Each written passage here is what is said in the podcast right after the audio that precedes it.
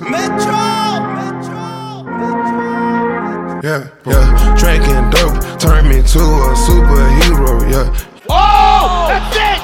Oh! Superman! Oh! Lighten him up at MSG! Oh! Ryan's man knocks Dominic Reyes out cold! That is a degenerate.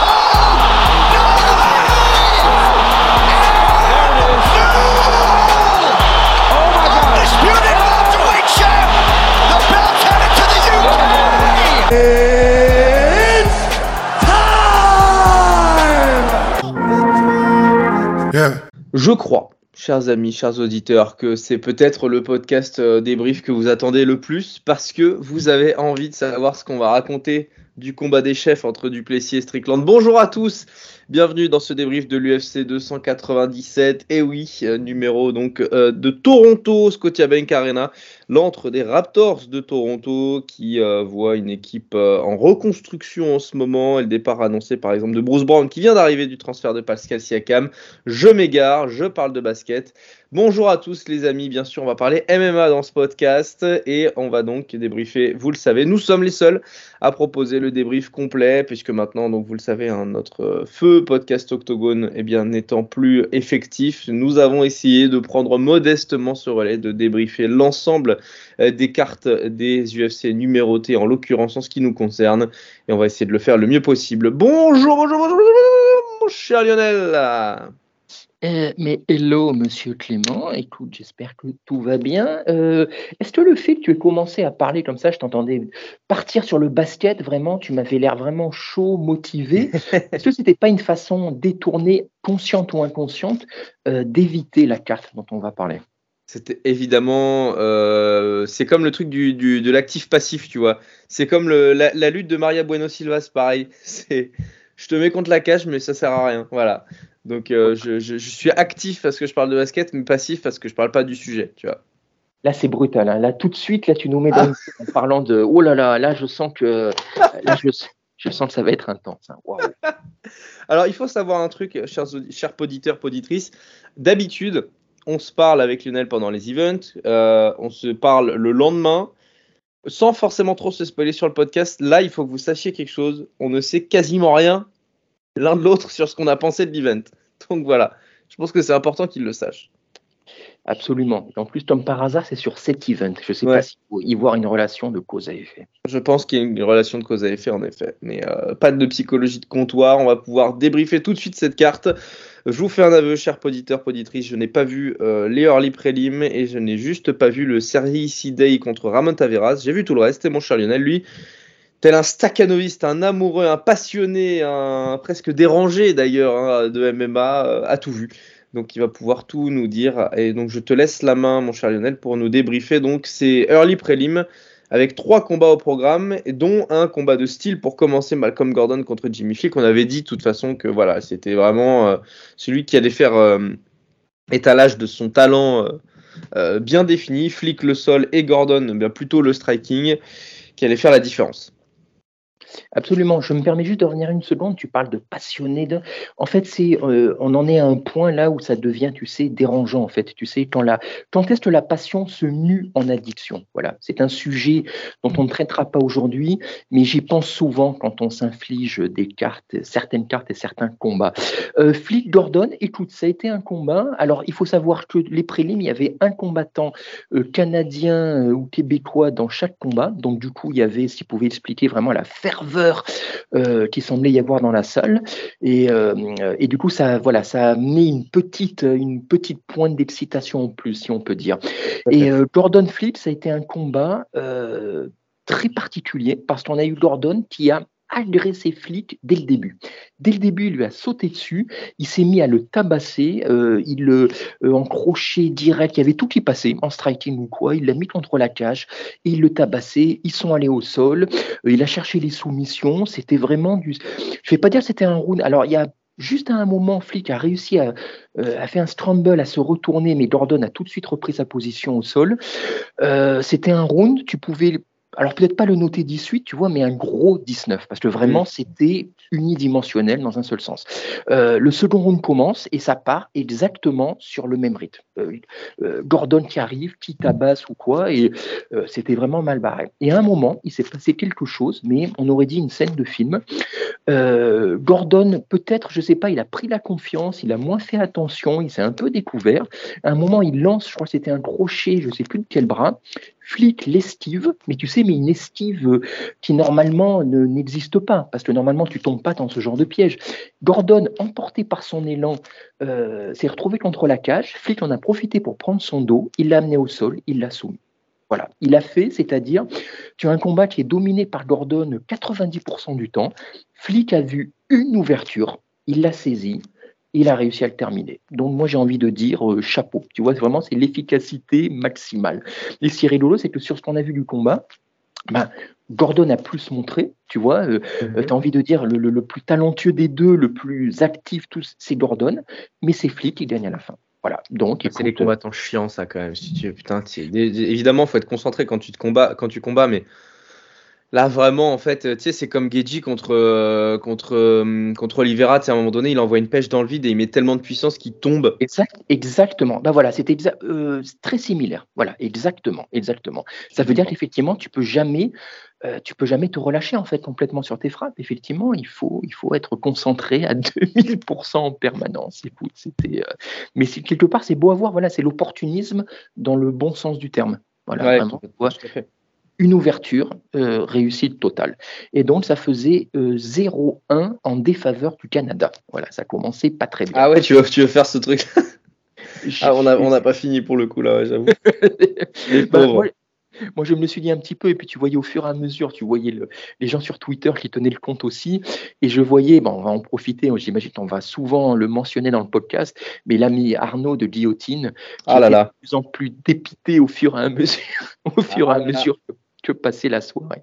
Euh, même si euh, il a dit visiblement, voilà, il s'est quand même beaucoup amusé parce qu'il a dit qu'il y avait une ambiance euh, incroyable. Voilà, le- On va lui acheter du Lexomi, là. Ah, ça va être, ça va être compliqué. On enchaîne donc sur Jasmine Jasudavicius, donc qui, là c'était elle la locale, contre Priscilla Cachoeira, la brésilienne. Bravo. Et écoute, je me suis bien entraîné. Et je n'ai de mémoire récente en tout cas pas vu un combat aussi euh, unidimensionnel qui va dans un seul sens. Elle s'est juste, la brésilienne, elle s'est faite tabasser du début à la fin. Mais je veux dire, il n'y a pas de, euh, il y a pas d'autre mot, c'est tout. Il n'y a même pas eu de combat en fait. Tu vois, on dit parfois en exagérant un petit peu, en étant un peu méchant, qu'un combattant ou une combattante est réduit au rôle de salle de frappe. Mais là, c'était vraiment ça. Mais vraiment ça. Elle n'a juste rien fait. Jasudavicius, elle était, euh, elle faisait ce qu'elle voulait en fait, tu vois. Elle faisait ce qu'elle voulait, elle l'a tabassé d'abord debout, puis ensuite elle l'a amené au sol, et ça a été du grand and pound pendant euh, quasi non-stop, tu vois. De fait, je les ai pas en tête, mais je crois euh, euh, avant la finition, tu as les pointages qui, qui touchaient au, au grotesque, tu vois. Tu as, je crois que tu as deux, tu as deux dix- tu as des 18 et tu as même un juge qui a donné un 17 dans le round Oui, oui, oui, exactement. pour te À dire la fin du deuxième round, il y avait 20 à 15. C'est un score de rugby, en fait, c'est pas un score de MMA, quoi. Absolument, tu vois. Et finalement, euh, donc il y a un arrêt de l'arbitre, vraiment, mais quasiment à la fin du combat. Mais tu vois, ça fait partie de ces combats qui étaient tellement, qui étaient tellement déséquilibrés et tellement brutal que euh, ça aurait dû être arrêté beaucoup plus tôt, en fait. Oh, la vache. Les stats 326 à 82% de réussite, 326 à 26. Ah oui, non, mais c'était. Ça n'a aucun sens. Ça n'a aucun sens de démesure, si tu veux. Et quelque part, je sais pas si Jésus Davicius, euh, elle était certes au-dessus, mais elle n'est pas si forte que ça, en fait. C'est juste Non, en non, grave, n'existe aucune opposition. Et c'est le genre de combat où, en fait, tu te dis, ça servait déjà pas à grand-chose quand l'opposition était euh, euh, n'était pas là, mais quand on en avait parlé en preview, euh, ils avaient besoin de locaux sur la carte, donc ils leur ont donné un peu n'importe qui, qu'ils ont trouvé. Et puis, pour le combat lui-même, euh, ça aurait dû s'arrêter beaucoup trop tôt. Tu vois, au bout d'un moment, tu te dis, il y a la responsabilité. Le combattant, la combattante n'abandonnera jamais, mais c'est au coin de jeter l'éponge, c'est à l'arbitre à arrêter, tu vois, parce que euh, on n'a rien vu euh, à aucun moment qui pouvait montrer que la brésilienne pouvait revenir. Donc, Mm. a juste pris des dommages de manière inutile. Voilà. Et euh, mais voilà, mais comme déjà dit, le, le je, je trouve même pas euh, Jésus Davicius se remet dans la colonne des, des, des victoires, mais c'est un combat. C'est pas, je vois pas en quoi ça dit quoi que ce soit en fait. Tu vois, c'était juste. Ah, bien sûr. Voilà, les, juste les, les locaux ont égalisé à un partout. Voilà, c'était. Ah, c'est c'est peut-être la, la plus belle euh, la plus belle représentation du- d'un Canadien ou affilié de la soirée, donc peut-être ça lui remettra un peu de crédit pour l'UFC, mais euh, mais euh, mais euh, mais euh, ouais quel bad blood. Enfin, elle Cachoeira, bon, vous vous en doutez euh, si vous n'avez pas eu le combat, mais euh, mais pissait le sang. hein. C'était c'était une horreur. hein. C'était c'était un, un- Je crois, sauf erreur, que quand l'arbitre a, il me semble, hein, mais euh, quand l'arbitre a, a, hum, donné la décision et a levé le bras de la Canadienne, euh, elle, elle était même pas là en fait. Elle était assise parce qu'elle pouvait Mm. plus se lever, tu vois. Elle était, elle était, elle était plus en état, quoi. Donc, Ah bah, je, je peux aisément le, je peux aisément le comprendre. Et ben, Euh, on peut passer au, au combat suivant, sauf si tu as quelque chose à rajouter, mon Lionel. Donc, Johan Lennes contre Sam Peterson. J'avoue euh, avoir vu le résultat, en, ay- en ayant vu le résultat, pardon, être un peu surpris parce que, parce que Peterson, je, je- je craignais qu'il, euh, comme il montait de catégorie avec son profil très grand, j'avais peur qu'il ait un déficit physique. Bon, bah, visiblement, euh, visiblement, il s'est bien remis dans la, dans la course. Absolument. Alors là, tu vas me rafraîchir la mémoire, s'il te plaît. Euh, Ar- Arnaud, le nôtre, en preview, je crois qu'il avait émis des doutes sur le, euh, le, le niveau de l'aînesse ou sa motivation ou même la. Ah la- bah, il avait dit qu'il était très moyen, ouais. Voilà. Et là, clairement, on a vu arriver l'aînesse. Déjà avant même le combat, il n'était pas en shape en fait, le gars. Tu vois, il était pas. Il avait un petit Ouais, bidon. j'ai vu, ouais. J'ai vu, j'ai vu. J'étais un peu grassou, ouais. ah ouais, il Ah, était grassou. tu vois. Tu sentais. Moi, je il, suis a obèse, fait, mais. il a fait vieux. Tu sais, il a fait vieux, il a fait. On aurait dit que c'était un combattant usé, en fait, tu vois. Et en tout début de combat, bon, le combat n'a duré que deux minutes, hein, euh, il a donné un peu en striking ou quoi, et puis très rapidement, Patterson euh, euh, bah, a évité assez facilement, l'a amené au sol et l'a soumis. Mais vraiment, on aurait dit un sparring, tu vois, mais un sparring même pas appuyé, avec un gars qui était juste bah, trop fort et qui récitait ses gammes, voilà. Mais vu son physique et vu son entrain dans la cage, tu avais l'impression en fait que l'Enes, il avait il avait limite même pas envie d'être là en fait quoi tu vois il a rien montré de spécial il s'est même pas défendu deux minutes euh, montre en main Pff, voilà c'est vraiment le genre de combat ah, ça sert pas à grand chose en fait Mm. tu vois ce- ça fait monter Patterson voilà c'est tout Bah, bravo, bravo à lui. Bravo à lui. Mais au final, dans, un, dans une telle circonstance, je me demande si ça va vraiment lui servir, le, le servir. Parce que, ok, certes, il gagne, ce qui était, ce qui était crucial pour lui après le chaos un peu mémorable qu'il avait pris contre Ashmouz euh, sur un event, euh, c'était à Londres en plus, je crois, de mémoire. Maintenant, euh, voilà, il va falloir, euh, il va falloir qu'il ait un peu plus de sérieux. Je, je, je trouve pas le mec mauvais en plus, mais, euh, mais il va falloir qu'il se, il va falloir qu'il se teste un peu, parce que sinon il va finir par perdre du temps, quoi. absolument Eh ben, on peut rentrer dans les prélims, alors dans ces cas-là, vu qu'il n'y a pas grand-chose à dire de, du Lennes Patterson, avec Gillian Robertson contre Poliana Viana. Premier combat de, cette, euh, de, ces, de ces prélims que j'ai vu pour le coup. Euh, quand quand retiens-tu, euh, Lionel, chez les, de ce combat chez les, chez les Stro Euh, bah, moi j'ai trouvé que c'était alors un Je combat ça cool, moi. ouais. Ouais, mais c'était rigolo, c'est que c'était vraiment un combat euh, old school, en- dans le sens, c'était vraiment une opposition de style parfaite. Ouais. C'est-à-dire, euh, euh, les deux rounds ont commencé debout et clairement, Viana était beaucoup plus à l'aise, ça se sentait. Ouais. J'ai trouvé elle- beau son striking, moi. C'est kick et tout. Il y a un certain esthétisme. hein. C'est pas mal. Ah non, mais absolument, ça perçait bien la garde de Robertson ou quoi. Robertson, très intelligemment, du coup, bah, l'amène au sol. Et euh, bah, le problème, c'est que autant Robertson, tu sens que debout, c'est très limité, autant Viana, au sol, il n'y a rien. Oh, c'était gênant. hein. Donc, euh, bah, Robertson, bah, elle a fait, bah, écoute, elle a super bien travaillé, quoi. Voilà, elle l'a, elle elle l'a malaxé, elle l'a usé au round 1, euh, round 2 rebelote, ça recommence debout, puis rapidement elle l'amène au sol, juste à la finalisation.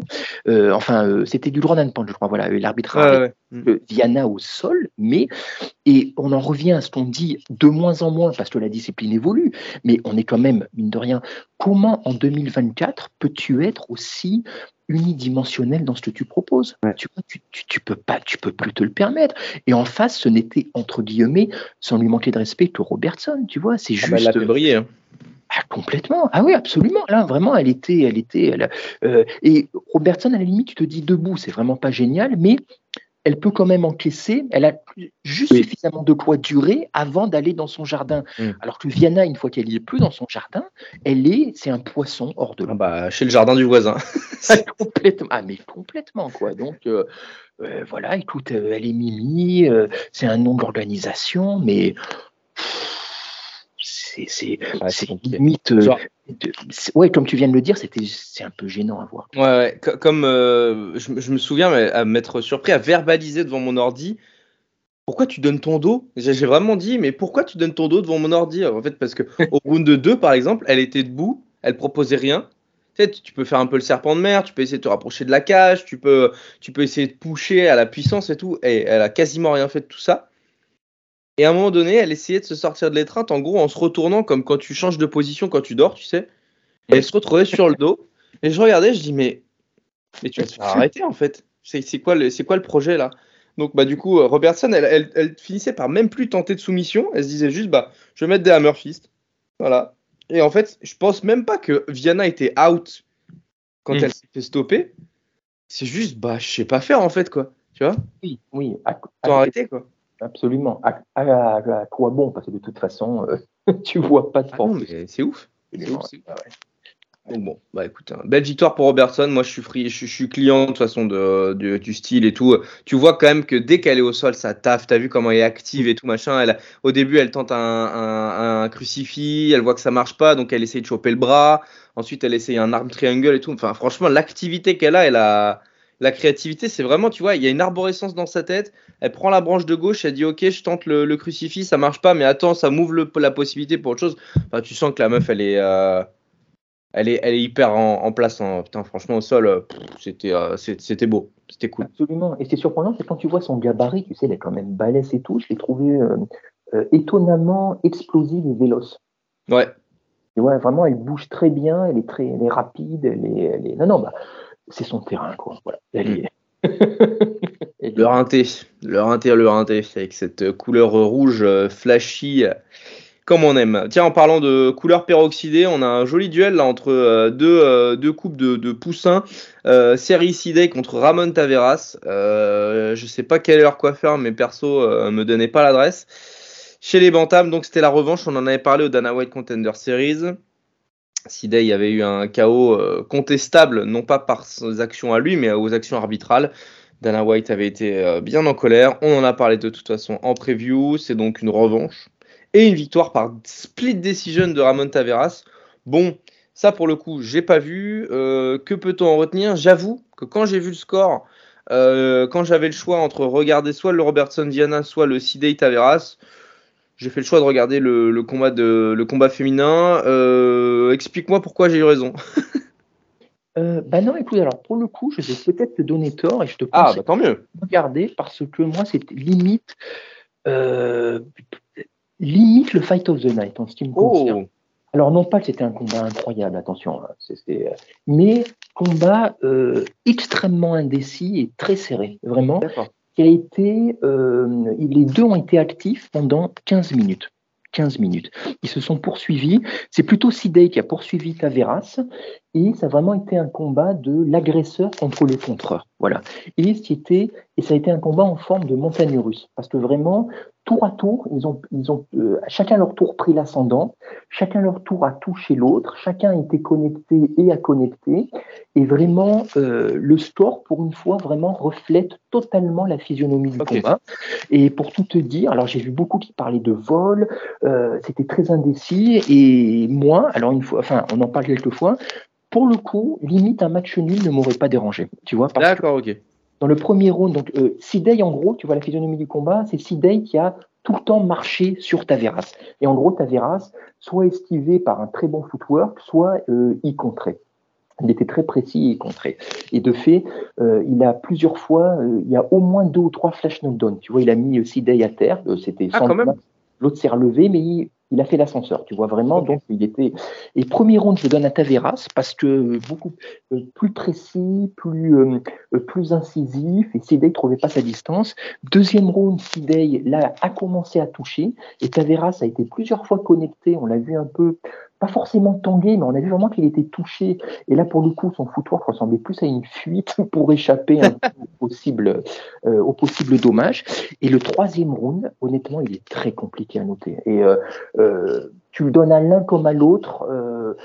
Ça me dérange pas. Moi, je voyais plutôt Taveras, voilà, qui a été un poil plus incisif, que j'ai trouvé un poil plus impactant sur ses coups, tu vois. Et même si moi, j'ai plutôt tendance à toujours donner le, le à souvent donner en tout cas l'avantage à celui qui attaque, là, pour le coup, Taveras, il était, euh, il compterait très bien, très très bien, très précis. Tu sens qu'il a une frappe sèche. Il s'est jamais affolé même quand il a été touché, euh, alors que Sidney le poursuivait de plus en plus. Même si encore une fois, voilà, dans l'idéal, honnêtement, tu donnes l'un des deux match nul, euh, le dernier round, tout me va en fait. Même si, si on devait vraiment donner un vainqueur, je donnais pareillement Taveras, mais vraiment d'une, d'une, d'un chouïa, d'un Mm. chouïa. L'idéal Ah, aurait été en fait que limite il y ait un match nul et, euh, et un rematch. Voilà. Mais bon, euh, voilà, une victoire Ouais. Taveras, ça, ça me bien. Bah, c'est compliqué de donner match nul étant donné qu'il faut qu'il y ait un 18.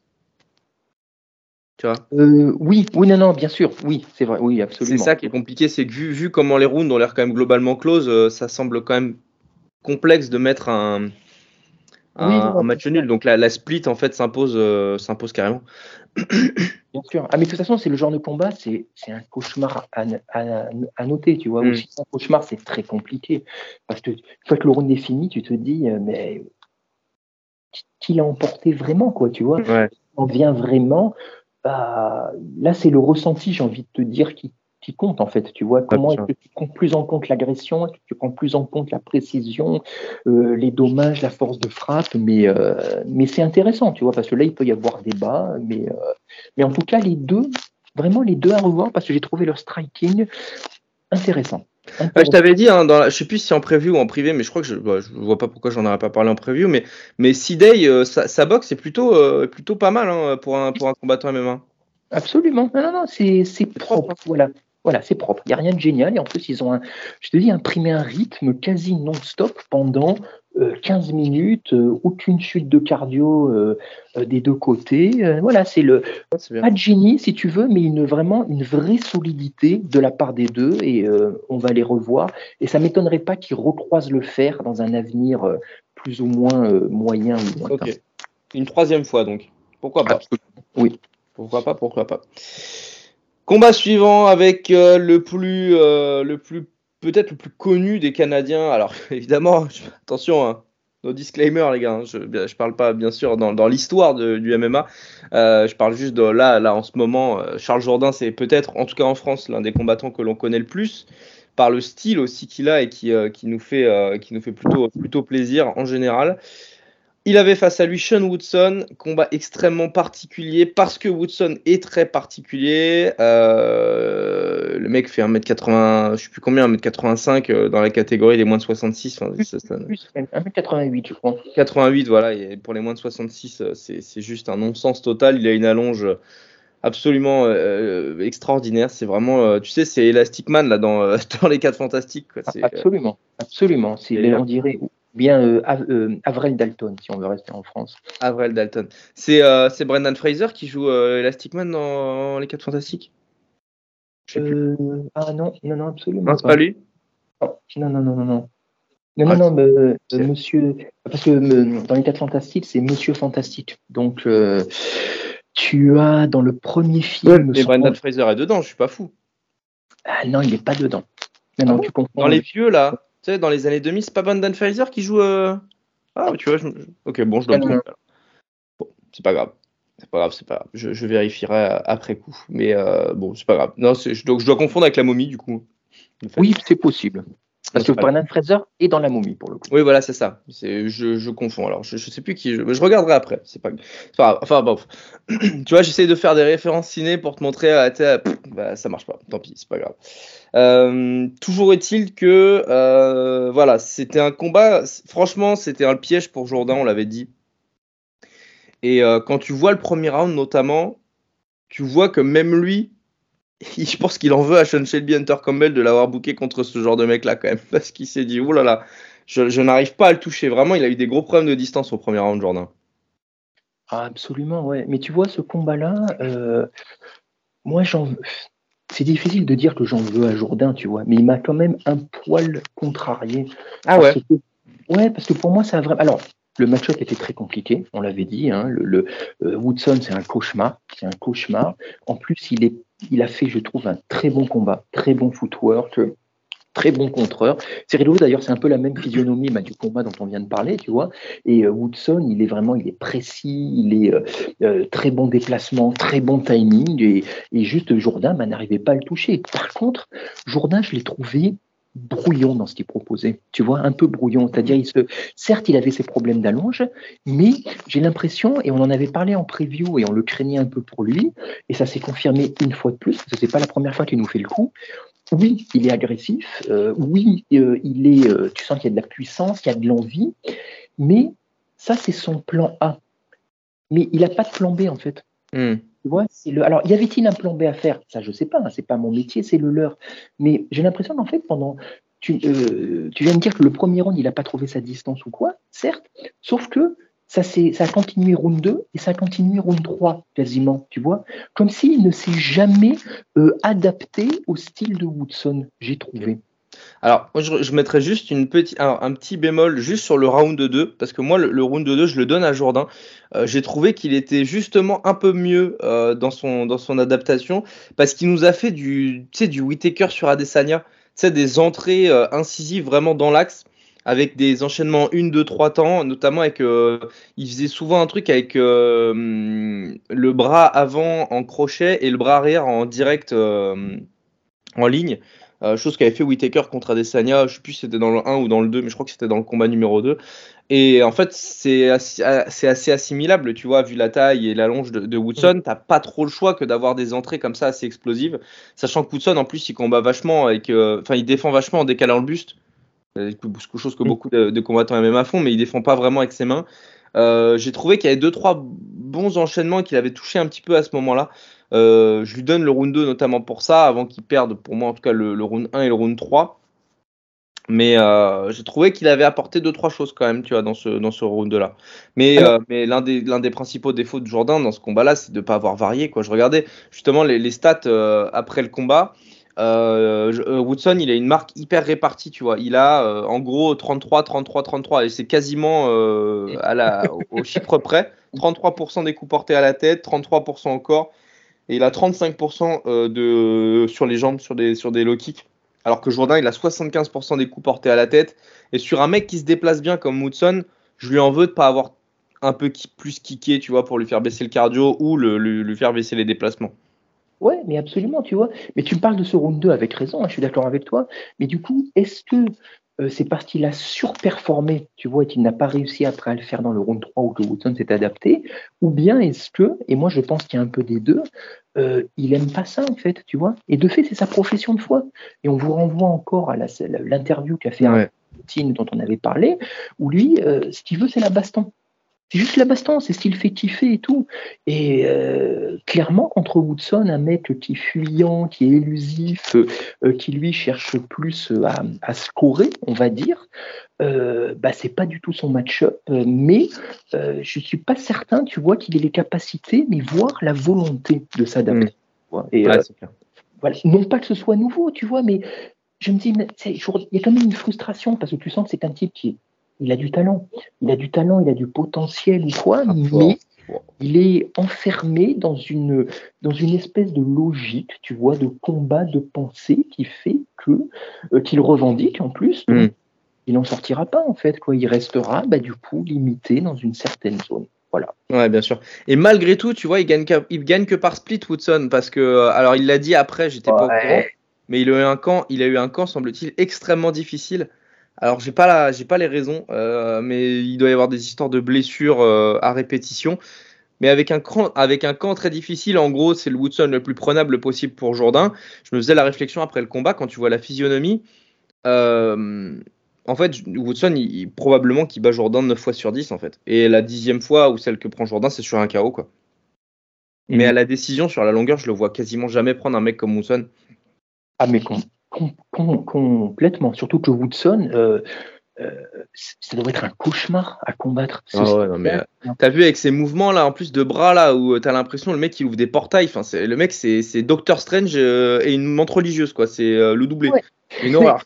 ouais. Et en plus, et c'est d'autant plus euh, surprenant, si on veut, c'est qu'il passe sous les radars en plus. En fait, il est très peu médiatique, tu en parles pas, mais du coup, il est classé très bas. Donc, c'est le genre de combattant que tu prends qui est censé te faire passer un step, mais le step, euh, bah, tu le passes pas en fait.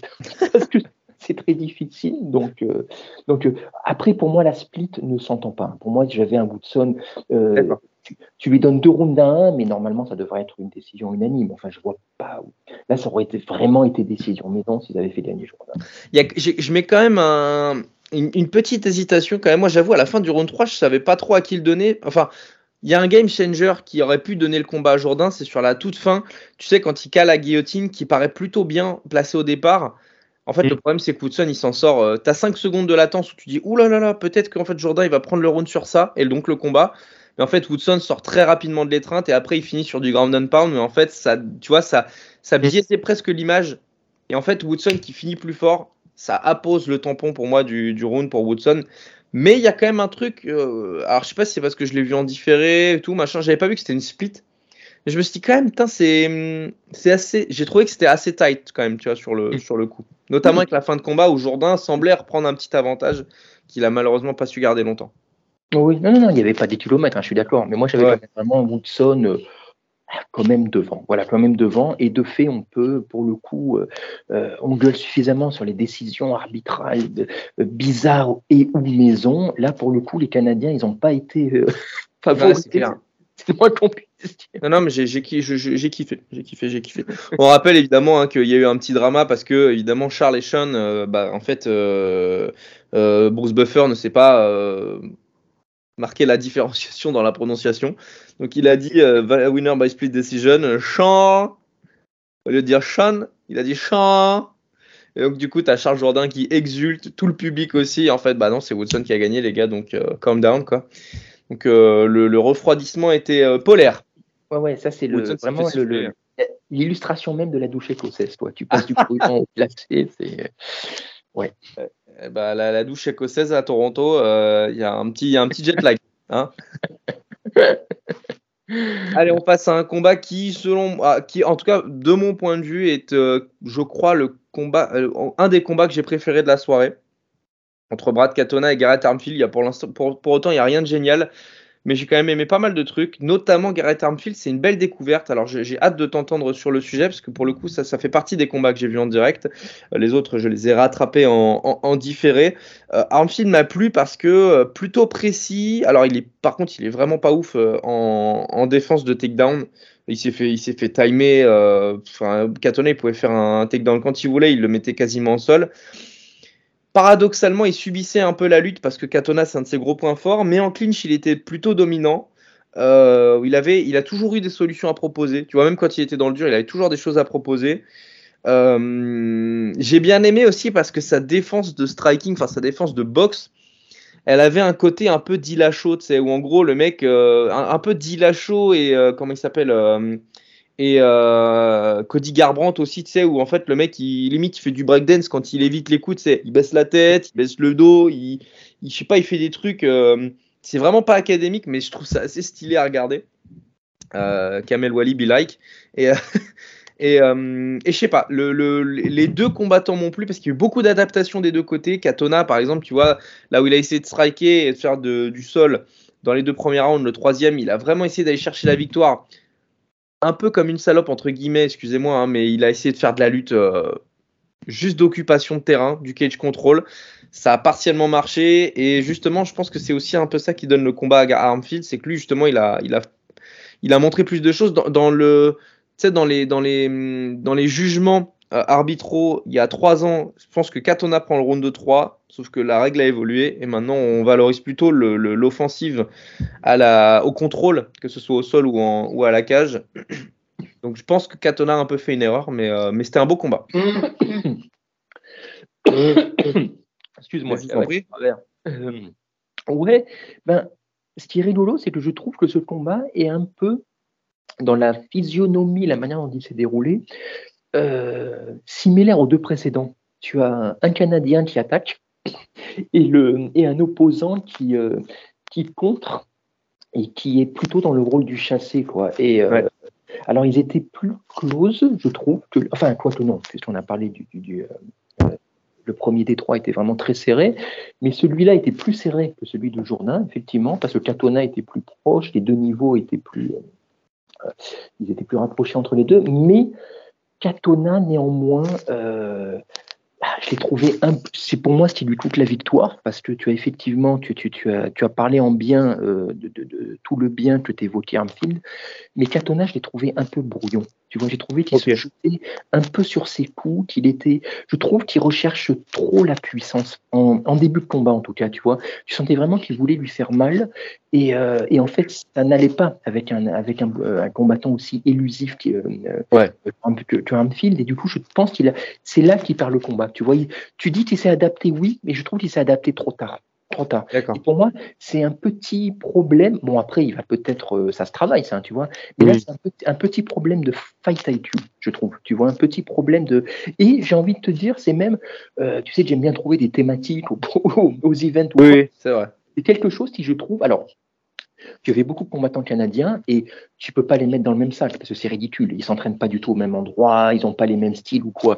Mais néanmoins, ce que j'ai trouvé quand même, tu as, je sais pas si ça reflète l'âme du pays ou, autre. Il faudrait que Arnaud Diotin nous en parle, mais euh, j'ai trouvé que beaucoup, tu vois, bah, les combats dont on vient de parler et d'autres dont on va parler ensuite, euh, ils, ils sont très combatifs, ils sont très physiques, mais ils ont un problème et de game plan et euh, d'adaptabilité justement. Tu vois, ils ont, euh, je les ai trouvés, tu vois, euh, Jourdain il n'a pas su s'adapter ou trop peu, Katona il s'est adapté trop tard, tu vois, ils sont comme s'il y avait quelque chose au niveau, ouais, au niveau du fight IQ, tu vois, au niveau de, le, de, la, de, de, tu sens qu'ils aiment la bagarre. Tu vois, tu vois, Katona, il aime la baston et tout, il n'y a pas de problème. Mais en face de lui, il avait quelqu'un qui était juste, je pense, plus, pas forcément plus talentueux, mais plus intelligent. Ok. Ouais, non, moi j'ai bien aimé et c'est vrai que il avait un côté un peu scolaire quand même, Katona, tu vois. Absolument, absolument, absolument. Je trouvais ça un peu dommage. Euh, ouais. mais de toute façon, c'est un combattant qui est, entre guillemets, sans lui manquer de respect, mais qui est limité. Tu ouais, vois. ouais, voilà, quoi, tu sens qu'il a, il a physique incroyable, puissance, le cardio il a, il n'y a pas de souci, mais euh, ça reste un peu scolaire. Voilà, j'aurais pas dire. Ça reste un peu, un peu, un peu téléphoné dans ce qu'il propose. J'ai été pas mal euh, amélioratif sur Armfield. Tu, tu, tu l'as trouvé comment, toi euh, Il a pas, il a rien de génial, mais il a un petit côté quand même un peu savoureux, tu vois. C'est la bouchée d'un plat que, que tu apprécies euh, dans un deuxième temps. Tu dis ah putain, j'ai ok le goût du piment à la fin, il me plaît bien, tu mais d'un prime abord, il a rien de génial. Hein. Oui, absolument, je suis d'accord avec toi, mais j'aimerais le voir contre quelqu'un de moins prévisible que toi. Tu vois, voilà, pour voir si vraiment il a de quoi, ou bien si c'est juste il avait en face de il avait un match-up euh, avec un style qui lui convenait totalement. Bah, J'adorerais le voir contre Cameron Simon, tu vois. Ah, ce serait Ah, bah, de toute façon, dans cette KT, euh, il y a tellement de match-up à faire. C'est clair, c'est terrible, c'est terrible. Mais c'est, génial. Moi, plus ça va, plus je me dis que c'est ma KT préférée, tu vois, les Bantam, en fait. Ah, c'est en tout cas celle qui est l'une des plus, des plus riches et tu as de quoi, euh, tu as de quoi avec le roster faire des match-up, oui, pendant un an facile, sans te lasser et sans faire deux fois le même. Alors, je sais pas ce que je sais pas ce que tu en penses. Après, on passe à autre chose, mais mais Katona, par contre, je l'ai trouvé un peu plus sharp, un peu plus rapide que contre Cody Gibson, où franchement le combat, je l'ai trouvé vraiment pas terrible. Mais j'ai trouvé que tu vois sur ces enchaînements, sur ces 1-2 et tout, il, avait un, il était un peu plus rapide que. Il était meilleur. Ouais, non, mais je suis d'accord avec toi. Il était meilleur, clairement. Et je pense que Gibson, il y avait le stress, il y avait. C'était son retour à l'UFC, c'était la finale du TUF. Je pense la priorité, c'était de gagner vraiment et de revenir dans le regard. Voilà. Maintenant, euh, je pense que ça l'a libéré de quelque chose et il peut se mettre au travail. Carrément, carrément. Allez, on passe à la main card, les amis, avec 5 euh, combats à débriefer. Euh, je me demande si on va pas aller d'une manière un peu. Dé... Ouais, non, j'allais dire, on va être un peu dégressif, mais non, en fait, parce qu'on euh, va très vite arriver sur le Curtis Barrio, donc voilà, on va, bref. les combats. Ah ouais, non, putain, là, waouh. Là, là, là, va falloir des vannes. Hein. Va falloir qu'on soit inspiré, parce que franchement, ça va être, ça va être, un, ça va être un délice dans l'horreur. Arnold Allen contre Mosvar Evloev, c'était le combat qu'on attendait le plus. Euh, entre le numéro 4 et le numéro 9. Je sais, alors, encore une fois, je ne sais pas du tout ce que tu en as pensé, mais moi, je l'ai vu en direct pour le coup. Euh, j'ai pas été déçu du voyage, même si Evloef est vraiment chiant à regarder quand même. Waouh, euh, c'est compliqué, mais c'est très fort. C'est pas pas le genre de combattant pour lequel je vais, je vais avoir beaucoup de, d'amour et d'affection. Surtout quand tu le vois face à Arnold Allen justement. Euh, bah, tu vois, tout à l'heure, on parlait d'un combat, alors je sais plus lequel c'est en l'occurrence, mais euh, je dis, bah si, c'est le Gordon Flick, je crois, où on disait tout se passe bien jusqu'à un moment, game changer. Est-ce que, est que ce combat-là n'en est pas la parfaite représentation aussi, tu vois? Parce que franchement, quand tu vois le premier round d'Allen, vraiment, je les vois repartir vers leur corner respectif, les deux, et vraiment pendant une minute, j'étais, ah putain, mais qu'est-ce qu'il est fort, Allen, quoi Mais qu'est-ce qu'il est fort Vraiment, j'arrêtais pas de me dire ça, quoi. Et je me disais, ça y est, euh, il a sa némésis, et. Euh, et à moins de réussir à le mettre au sol et de le grinder, euh, ça va bien se passer. Et bah non, il fallait qu'Allen fasse une erreur et qu'il prenne un énorme crochet dans la foulée pour, euh, pour marquer justement un moment phare dans ce combat qui allait dans le sens d'Evloef. Parce que tu sens quand même qu'à la fin du premier round, Evloef, il est quand même pas dans une sérénité maximale. Alors euh, oui, absolument, absolument. Mais alors clairement, pour moi, ça fait partie de ces combats qui sont. Alors quand je disais que le, que le je, te donne, je donnais le combat Fight of the Night à, à Taveras. Euh, celui-là le suit de près, on va dire, parce c'est vraiment très intéressant. Celui-là, il manquait juste, je trouve, l'autre était plus intense, si tu veux, et plus. Mm. Donc, euh, j'ai pris plus de plaisir en le regardant en direct. Mais celui-là, par contre, était d'un niveau technique, euh, d'un niveau technique, d'un niveau, tu sens que voilà, c'est vraiment, c'est vraiment bien au-dessus. Ah, l'eau du panier. Hein. Euh, et pour moi, ça fait partie de ces combats. Vais essayer de trouver un terme en français parce que faut pas toujours faire dans le lycée, mais des combats un peu qui révèlent les gens, on va dire voilà. C'est-à-dire là, on avait vraiment deux prospects euh, et comme on avait dit en preview, l'un des deux continuera, euh, voire montera d'autant plus, et l'autre sera vraiment un coup d'arrêt. Et je pensais vraiment, bah, comme j'avais dit, que euh, on verrait peut-être les limites de Evloef, tu vois, et que Allen avait de quoi. Et c'est bah là vraiment, alors Evloef m'a fait fermer ma bouche, mais à 2000%, parce que je le voyais pas susceptible, comme toi, tu vois, je le voyais pas susceptible de pouvoir euh, forcément apporter des réponses à ce qu'allait proposer Allen. Euh, d'autant plus, dans son avis dans le premier rang, on sentait Allen plus puissant, plus balèze, plus puissant, qui frappait fort, euh, qui occupait le centre, c'était lui l'agresseur. Et Evloef, ben, il a su. Euh, ben, je, là, je t'ai parlé de tous ces combattants qui n'arrivaient pas à s'adapter. Alors lui, c'était un modèle d'adaptabilité. Quoi. Le mec, il a adapté. Tu as l'impression qu'il a monté en gamme. Il a adapté son game plan, mais tu as l'impression qu'il a aussi augmenté en gamme au niveau du talent. Je ne sais pas comment dire, quoi, tu vois. Ah, Comme s'il avait fait sortir des skills qui n'étaient pas encore, dont il n'avait pas encore eu besoin. Parce que, certes, euh, tu as sa lutte, tu as son grind, tu as son sol, mais tu as aussi, quand il s'est mis à euh, toucher Allen en contre, il était d'une précision mais incroyable. Au bout d'un moment, tu te demandais lequel des deux était le striker de base limite, quoi, tu vois, dans mm. certains échanges. Allen, ah, ah, franchement, pourtant son striking est vraiment pas beau. Enfin, à Evloef, pour le coup. Euh, alors c'est aussi parce qu'il avait Allen en face et lui c'est vraiment c'est le Mozart du, striking chez les Feathers mais Enfin, je dis ça, mais il y a, y, a, y a, Max Holloway quand même. Mais, bref, il, est, il a vraiment un beau striking. Oui. c'est d'un rudimentaire. Tu sais, c'est un peu comme, euh, c'est un peu comme Rabib dans, dans un sens où, euh, où euh, c'est, le reste du corps il est figé quoi. Il y a rien. T'as l'impression qu'ils ont pas de hanches les mecs, tu vois. Absolument. on est dans une discipline, tu vois, ils font pas de la boxe et, et tu vises à l'efficacité maximale. Et à l'aide, j'ai l'impression que à, partir du round 2, même s'il est supérieur en striking, il commençait à ne plus toucher. Tu vois, il brassait plus devant, il commençait à se fatiguer. Evloef, il en faisait peut-être moins, il le faisait moins bien, mais par contre, tout ce qu'il faisait, ça touchait. Tu vois, j'ai vraiment cette, pré, cette image. Euh, tu avais des plans parfois où tu voyais Evloef de dos, avec, euh, comme c'était filmé, et Allen face à lui, et Evloef, le jab, ça passait. Jab, mm.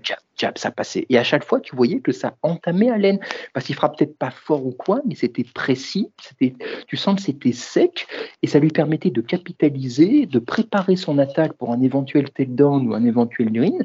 Et j'ai trouvé, en fait, tu sais, tu avais dit, et moi, là où il m'a vraiment impressionné et, et plu, c'est que euh, tu avais, tu l'avais qualifié de, de, tu avais dit que euh, c'était l'un des meilleurs pour nullifier, tu sais, le mm. game adverse. Et euh, c'est ce qu'il a toujours fait, mais juste ici, je trouve qu'il le faisait de façon Là, en plus, j'ai trouvé qu'il l'a fait, mais de façon spectaculaire, tu vois. Il a amené quelque chose de, euh, de, de je vais pas dire de flashy, tu vois, mais il l'a fait de manière agressive dans eh bah, je, suis presque d'accord avec le mot flashy parce qu'il y a quand même un flying knee qui passe. Et FLOF qui cale un flying knee, euh, j'aurais pas mis beaucoup d'argent dessus avant le combat. Hein. c'est dire, c'est dire comme il ah confiance, toi, tu vois. Et c'est ce combat, c'était exactement ça le ressenti, tu vois. Tu as décrit le premier round, on sentait Allen vraiment qui était, euh, qui avait l'ascendant, et peu à peu, Allen, il s'est vidé. Il s'est vidé. Tu sais, on a senti, et peu à peu, Evloef qui prenait le dessus à tous les niveaux. Et à la fin, le, le, le, chef de l'octogone, si je puis dire, c'était Evloef. Quoi. Mm. Voilà, tu sentais que c'était lui qui était, euh, il était juste meilleur en fait. Juste, c'était juste un meilleur combattant, tu vois. Et pour moi, là vraiment, euh, Allen, euh, pour la première fois, je trouve, il a vraiment montré des limites qu'on pressentait, mais là, clairement, pour moi, c'est un vrai coup d'arrêt, tu vois. Il a, parce que contre Holloway, à la limite, c'était un combat de pure striking, et puis c'est match Holloway, c'est l'anomalie. Mais là, clairement, Evloef, là, bah, il est un peu exposé en fait. Tu vois c'est ah, Je sais pas, j'en sais rien. J'en sais rien, j'en sais rien. Ce qui, ce qui fait plus chier pour Allen, c'est d'avoir deux défaites consécutives en fait. Il, entre guillemets, il ne le mérite pas. il était à 19-1 quand même, et maintenant il est à 19-3. Et, euh, ouais, mais j'ai envie de te dire, oui, mais le niveau monte en gamme, et en fait, eh peut-être que euh, ben, il a juste pas le niveau pour le très haut niveau, en fait, justement, tu vois, c'était euh, là, Holloway, bah voilà, ça cale. Maintenant, Evloef, normalement, si tu prétends aux plus hautes places, voire à la ceinture, un Evloef, tu le bats. Et, bah, et non, non, ça a calé. Alors que lui, Evloef, bah, il a fait le job, par contre. J'ai vraiment la sensation, tu vois, d'un prime abord que Allen s'est lui-même mis dans la posture, euh, ou alors c'est forcé par Evloef, que en gros Evloef était le plus dangereux. Au round 1, il a été magnifique d'adaptation, sauf que la grande force d'Evloef a été lui aussi de s'adapter. Et le fait que Evloef sache s'adapter, ça, ça, demandait trop d'infos, tu vois, à Allen.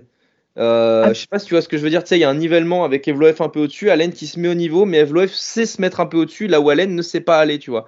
Et c'est un peu ce que tu veux dire, j'imagine. Mais euh, le, le, le, round 1 est très très beau d'Allen, franchement, moi j'ai trouvé dingue. Et à la fin du deuxième round, euh, vraiment, le round de 3, je l'ai presque oublié, tant le round de 2 Dave Loef m'a fait me dire en fait, ce gars est très fort, quoi. Absolument. Euh, plus, Que je plus que je l'estimais, et je me demande même si Evloef, ça l'a pas lui-même un peu révélé, tu vois. Pour moi, c'est un gros game changer aujourd'hui. Et quand on parle d'Evloef en disant bah, c'est un mec invaincu 18-0, je trouve que cette victoire-là et ce deuxième round-là a beaucoup plus de poids que beaucoup d'autres choses qu'il a pu faire avant. Limite, j'ai même plus envie de parler du combat contre Diego Lopez parce qu'il y a un contexte, parce que short notice, parce que tout ça. Et franchement, je redemande à voir. Hein. Là, aujourd'hui, le Diego Lopez Evloef euh, de fou même voilà, j'ai envie d'y voir du, positif là-dedans. Il y a quand même un autre game changer potentiel qui au final n'a pas eu lieu. je me demande si Evloef il a pas un peu gratté de temps quand même. C'est l'histoire des coups de genoux de Arnold ah. Allen, tu sais fameux coup de genou, ouais. Ouais, parce que en gros, pour vous raconter, au troisième round, euh, c'est au troisième, aussi c'est au troisième round, euh, Evloev donc euh, est, est, maintenu, comment dire, il a les, deux pieds au sol, mais il est en gros, euh, Allen est, moitié sur lui, donc il a le dos qui tombe et il essaye de mettre un appui au sol, donc sa main, on sait que quand les doigts et la main sont posés au sol, on n'a pas le droit de mettre de coups de genou, on n'a pas le droit de frapper, etc. frapper à la tête en tout cas il s'avère qu'avec la puissance et l'impulsion qui est mise par Allen, il envoie des coups de genou à la tête, qui en plus ouvre euh, sacrément le, cuir chevelu d'Allen, euh, de d'Evloef, pardon, mais sauf qu'Evloef, en fait, il met un appui, mais l'appui s'en va en même temps. Donc, quand les coups de genou sont portés, il a à peine quelques doigts au sol. Donc, normalement, c'est censé être euh. Il s'avère que Marc Godard arrête le combat à un moment donné après le troisième coup de genou, alors que pour autant, en regardant plusieurs fois le ralenti, on constate bien qu'à part quelques doigts, Evloef n'a pas l'appui au sol, euh, le troisième appui en l'occurrence. Donc là, c'est close parce que dans cette circonstance-là, euh, Allen, normalement, en tout cas de mon point de vue, devrait pouvoir continuer à faire ce qu'il fait. Et il y a, une possibilité dans laquelle, euh, en fait, il le finalise ou quasiment. Hein. C'est possible. Sur le coup, effectivement, c'est possible. Mais ces règles, il va quand même falloir, cette règle notamment, qu'un jour il légifère vraiment dessus, quoi, tu vois, et qu'il se dise. Parce que on a, euh, je vais pas dire à chaque event, mais ça, quand même, ça revient quand même souvent. Des, des cas litigieux comme ça, effectivement, où c'est laissé un peu à l'appréciation. Euh, tu vois, même, j'ai euh, j'ai vu un petit replay sur YouTube et cette séquence commentée par Antoine Simon et Taylor Lapillus, et même eux deux, ils n'étaient pas d'accord. pas d'accord, c'est vrai. Mmh. Ouais. D'accord. Ouais, ouais. Et de fait, c'est extrême. Et c'est vrai que selon comment tu regardes, selon ce que tu juges, euh, les deux sont recevables en fait, tu vois, parce qu'effectivement, il a la main, mais comme tu dis, le temps que l'autre donne le coup, la main elle part sous l'impact. Donc qu'est-ce que tu vas juger? C'est ah, compliqué. C'est compliqué. Hmm. C'est compliqué. Après, peut-être que peut-être que Taylor a raison parce que c'est le combattant. Hein.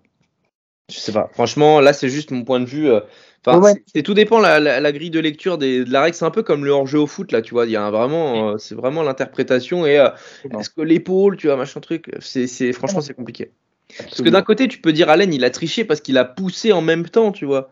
Mais d'un autre côté, j'ai envie de dire, bah ouais, mais en fait, la règle, c'est la règle et Evloef avec à, oui, avec à, avec à sortir de là, avec à, avec à s'adapter aussi. Il a, il, s'est même lui-même un peu mis dans cette merde là, en fait, Evloef, tu vois. Oui, oui, non, effectivement. Puis en plus, ça arrive tellement rapidement, tellement vite, tu dois prendre. Mais c'est, c'est, je comprends que ça passe parler, que ça puisse faire tiquer, absolument. Pour, pour, revenir, si tu veux, mais en fait, voilà, c'est ce que je disais quand j'introduisais le combat. C'était effectivement un combat game changer, tu vois. Dans la mesure où, effectivement, tu en as un euh, qui s'est révélé confirmé, tu vois, et limite, maintenant, on attend d'autant plus. Et l'autre, pour moi, c'est vraiment, pour l'instant, c'est un petit coup d'arrêt quand même. Oui, voilà. On peut, on peut, on peut être d'accord sur le petit coup d'arrêt. Parce que quand même, quand, quand je vois le round 1, genre, il, s'est pas fait boire à la paille non plus quand même. Enfin, vraiment pas. Ah, non, mais autant c'est un 29-28, autant euh, voilà. Absolument, voilà. Et Allen reste quand même un top 5 ou proche ou quoi, je sais pas exactement mm. comment il est. Mais, mais par contre, euh, maintenant, tu vois, je te parlais de lui, euh, je le voyais en tant que potentiel champ, j'en parlais en preview. Là, tu vois, après sa prestation de samedi, je un peu moins. il montrera peut-être quelque chose, ouais, effectivement, pour le très, très, très, euh, voilà, pour le, le, haut de la pyramide. Tout à fait. Allez, on passe au combat frisson de la soirée, frisson de Gênes, en l'occurrence. Entre Chris Curtis et Marc-André Barrio. Oh la vache, c'est waouh! C'était, euh, c'était, c'était, c'en était difficile à regarder, franchement. Je l'ai vu en direct aussi celui-là. Euh, Qu'est-ce que je pourrais en dire de ce combat-là? Qu'est-ce que, qu'est-ce que... T'as une vanne ou pas? Non, j'ai même pas de vanne parce qu'en fait, moi, Barrio, il m'a agacé, il m'a contrarié là aussi, quoi. Parce que euh, j'ai envie d'abord de citer un tweet que j'ai vu passer. Je crois que vous l'avez partagé, qui m'a beaucoup fait rire après le combat. Euh, ah oui, c'est vrai. Un compte américain qui disait c'était le combat ennuyeux le plus actif que j'ai vu. Et c'est vrai qu'il y avait de ça, parce que le combat, il s'est pas passé grand-chose, vraiment. Il était vraiment pas palpitant. Mais en même temps, c'est pas la purge absolue dans la mesure où les deux sont effectivement restés actifs tout du long. Sauf qu'en fait, ils se sont pas vraiment fait mal. Mais ça a quand même continué, tu vois. Ils n'étaient pas vraiment attentistes, mais sans vraiment attaquer. Tu avais l'impression d'un sparring là aussi, en fait. Un sparring un peu appuyé. Et moi, là où euh, tu, avais, euh, euh, tu avais dit que si Curtis, en prévu, tu avais dit que si Curtis a resté debout, Curtis était bien meilleur boxeur. Mais on pensait quand même que Barrio, ben voilà, allait jouer son, je, imposer ses règles et justement chercher le combat sale. Alors, est-ce qu'il n'a pas pu, parce que Curtis est bien meilleur boxeur qu'on pensait, et que lui en tout cas, euh, ou bien est-ce que, et moi je le crains, alors vraiment ça c'est juste un ressenti perso, mais moi je me demande s'il n'a pas voulu se tester debout, tu vois, pour faire un combat de bonhomme, parce que c'est quand même un gros bourrin, Mario, et le fait est que, bah, vu que c'est resté debout, bah, Curtis, bah, il a déroulé, qu'est-ce que tu veux dire? C'est, c'est, Il était dans son jardin à nouveau, et il en a vraiment, tu sentais qu'il en avait sous la semelle encore, mais il, avait juste pas besoin, quoi. Il avait en face de lui un type qui faisait, qui faisait son jeu, qui n'était pas dangereux. Plus que ça, c'était, j'ai l'impression d'une journée tranquille au bureau, en fait. Mm. Histoire, tu vois. Et d'un coup. Il était minimaliste, j'ai trouvé Curtis en plus. Vraiment. Ouais, ouais, mais complètement. Mais parce que, pour le coup, tu vois, alors Dieu sait, euh, on n'est pas forcément fan, mais il avait pas, j'ai l'impression, tu vois, qu'il avait vraiment pas besoin de plus. J'ai l'impression d'un gars qui a conduit en seconde tout le temps, mais qui avait même pas besoin de passer la troisième pour arriver en tête de la course, tu vois. Mm. Tellement ce qui lui était proposé en face, c'était, c'était pauvre, quoi. C'était, mm. Pas inspiré. Après, on, on, va pas se mentir, Lionel, excuse-moi, mais la deuxième vitesse de Curtis, ça lui va.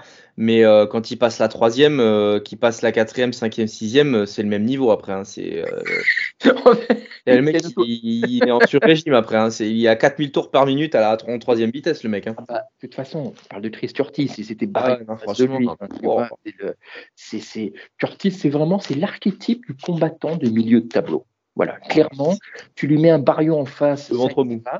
Mais exactement, voilà. Mais dès que ça monte un peu en gamme, euh, bah voilà quoi. Mais bon, écoute, le seul souci, c'est comme c'était pressenti là sans preview, parce que je pense qu'il n'y a, rien d'autre à dire sur ce combat, c'est que euh, c'est un combat de milieu de Fight Night, de milieu de carte de Fight Night. Ouais, c'est clair.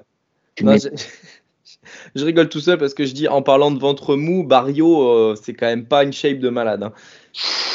C'est ouais, mais tu... ouais, ouais. Non, c'est le moins qu'on puisse dire. franchement, c'est compliqué. Mais euh, leur phase de clinch, c'est alors c'est ça que je retiens moi le plus. Leur phase de clinch, c'était consternant. En fait, ils faisaient même pas du clinch. Tu sais, un clinch, normalement, vraiment, tu as le, les corps qui se touchent, quoi. Et eux, mm. en fait, c'était euh, je te tiens, tu me tiens par la barbichette, quoi. C'est euh, mec, ils se tenaient les oreilles, le menton et tout, machin, ça s'envoyait des coups, c'était même pas puissant et tout. Mais ils étaient éloignés l'un de l'autre. C'était vraiment un truc de sparring, quoi. J'hallucinais devant mon écran, j'étais là, putain, mais, mais je sais pas, quoi, travailler avec des coudes. Euh, si c'est ça, sortait, reprenait de la distance. Enfin, j'ai rien compris. Mario, il a. Il, Curtis lui proposait un truc et il disait, ok, vas-y, pas de souci, on fait ça. C'est fou. C'est fou. Ouais, mais tu vois, mais, et, et ce pourquoi je me répète, mais là où je, là, je tiens Barrio pour responsable. Parce que là, c'était à lui de faire le, euh, c'était à lui de faire le combat, c'était à lui d'aller le chercher. Curtis, il était bien, il n'avait pas, bah écoute, euh, ça va dans mon sens, euh, ok, il n'y a pas de souci. En plus, tu prends pas de dommages. Ouais, non, non, complètement. Complètement, complètement. Sacré, sacré combat. Allez, on passe au combat suivant parce que je pense qu'il n'y a rien de plus à dire. Hein. Euh, après, voilà, on serait, dans, on serait dans des vannes et à un moment donné, on va pas faire que ça non plus. Euh, juste, juste si tu me permets, là, pendant que je t'en parlais, je regardais euh, quand même pour être sûr et je m'aperçois, j'avais oublié, tu vois, c'est sorti de mon esprit avec consternation que Curtis, il est classé 14 quand même. Ouais. ouais, bien sûr, il est 14. Ouais, ouais bien sûr. Et non, c'est oui, ça donne aussi une idée de la de, de, la situation de la catégorie. Ah bah oui, oui, non mais et quoi qu'il arrive, je préfère avoir Curtis en 14 que Barrio, franchement. Ah oui, non, non, mais Barrio. Un numéro à côté de Barrio, franchement. non, non, non, mais j'ai pas envie. Hein. Pas envie, j'ai pas envie. Euh, qui se continue de se battre là contre les André Petroski, les Julian Marquez, ces mecs-là, y a pas de problème, mais euh, même, même, Michel Pereira, tout ça, allez-y, battez-vous les gars, mais franchement, moi je veux pas de ça quoi. Je veux pas d'un mec comme ça dans le top 15. Enfin, tu me diras, vu la KT sinistre, que c'est vu le champion qu'on a dans cette KT, franchement. On peut tout, euh, on peut tout savoir, on peut tout, on peut tout imaginer. Euh, c'est un formidable espoir d'ailleurs, mais on en reparlera tout à l'heure. Neil Magny, Mike Malotte, le. Comment, comment on peut le nommer? Comment on peut le surnommer ce combat, franchement? Écoute, alors surnommé, je sais pas, mais par contre, clairement, ça fait partie des combats. Tu je parlais en preview des combats qui, qui défient l'analyse ou quoi, et je crois que celui-là en fait partie. Ah bah celui-là, c'est le, le, top tiers. Top tiers. tellement, qu'est-ce que tu veux? Tu, tu, tu, tu... Ce combat, en fait, c'est un combat que Malotte a remporté, a survolé, sauf qu'il l'a perdu. Je me faisais la réflexion après le combat, je me disais, euh, je crois pas que Mike Malotte ait un surnom, tu sais, un adage. Hmm. Et euh, je pense qu'il en a trouvé un, là, avec ce combat. C'est euh, Mike, qu'est-ce que tu branles, Malotte? Un truc comme ça. Ah, Parce que quand tu vois le premier round qu'il domine outrageusement, il nous a fait une Yann Gary avec le talent en moins. A mal axé avec des coups de low kicks, ça marche, ça rentre. Ni Magni, je sais pas, apparemment ça l'excite, mais il décide de toujours pas les défendre, alors que franchement, il. Enfin, je sais pas, à un moment donné, lève ta jambe, quoi. Je tu vois, je sais pas, hein, c'est juste une idée comme ça. Évite de prendre des dommages euh, qui vont te faire, euh, dans 5 ans, euh, marcher, sur, marcher grâce à un fauteuil roulant, tu vois. Mais le premier round, il le domine, mais outrageusement, Malotte. Sans parler d'un 18, mais franchement, c'est un 19 qui ne souffre d'aucune contestation. Le deuxième, bah, c'est pareil. En fait, Mike Malotte, il gagne, mais sans contestation non plus. Magni peut rien faire. Et en plus, tu vois, j'en avais parlé en preview et Arnaud, il avait du mal à le, dire, mais il le savait quand même. Magni, il est vieux maintenant quand même. Oui, ouais, Magny, il a, euh, je l'ai trouvé un petit peu actif en tout début, début de combat. Tu sais, en tout, mais vraiment en tout début, les premiers échanges où je me suis dit pendant une seconde, tiens, mais très rapidement, tu vois que, ouais, tu vois, c'est usé. Tu sais, as l'impression d'un combattant. On parle souvent du kilométrage des combattants. Ah bah là, Il, il est, trop- il est juste trop élevé. ouais, il est sur la réserve depuis deux ans maintenant, Magny. Il est sur les jantes et tout, ça devient. Je trouve qu'il reste quand même, si tu veux, euh, euh, c'est pas Ferguson encore, hein, tu vois. Ça, Ouais, ouais, ouais, non, carrément. Il arrive à donner le change, mais dès que ça monte en gamme en face, tu vois, dès que Malotte accéléré, euh, t'as jamais l'impression que tu pouvais peut-être le terminer, mais par contre, euh, il, il, il lui marchait dessus au sens propre du terme. Quoi, Il y avait, il y a deux, une voire deux classes d'écart. C'était juste. Euh, euh, tu avais l'impression de voir un combattant du passé, en fait. Et ça, voilà, un combattant dont le temps est passé, en tout cas. En plus, Malotte, il avait un de déplacement que t'es OK, sans avoir des, des- des- une sens du déplacement de dingue, mais ça suffisait pour que Magny il brasse de l'air devant lui, quoi. Tu sais, il accélérait, en gros, il marchait, puis il envoyait des coups. Comme dans un mauvais jeu vidéo, là, un genre, euh, je sais pas, Resident Evil à l'ancienne, où tu t'as juste à reculer pour éviter que, que tu te fasses tuer. Franchement, ouais, je me suis dit, c'est- quand même problématique. Et il y a ce round de 3 où tu vois que Magny, ça reste un, ça reste un emmerdeur parce que déjà, tu n'arrives pas à le mettre KO. Et en plus de ça, le mec a quand même encore du cardio. Et ça, franchement, euh, big shout out to him parce que, euh, bah, franchement, respect. Respect, respect.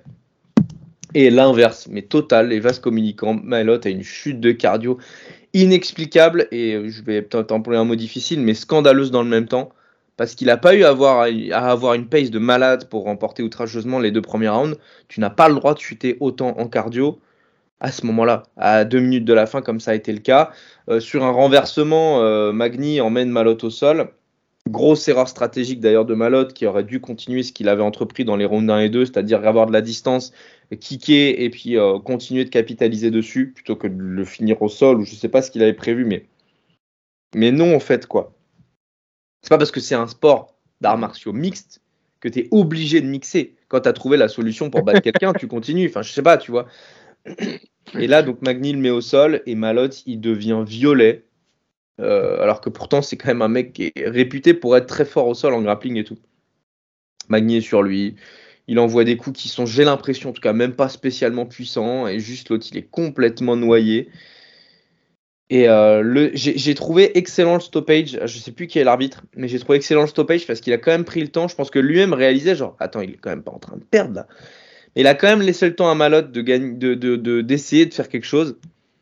Et bah Magny, il a continué son entreprise de, de, semi-démolition. Et l'arbitre, à un moment donné, il fallait bien, il fallait bien arrêter. Donc à 15 secondes de la fin, Magny l'emporte euh, par, euh, par euh, dans un combat.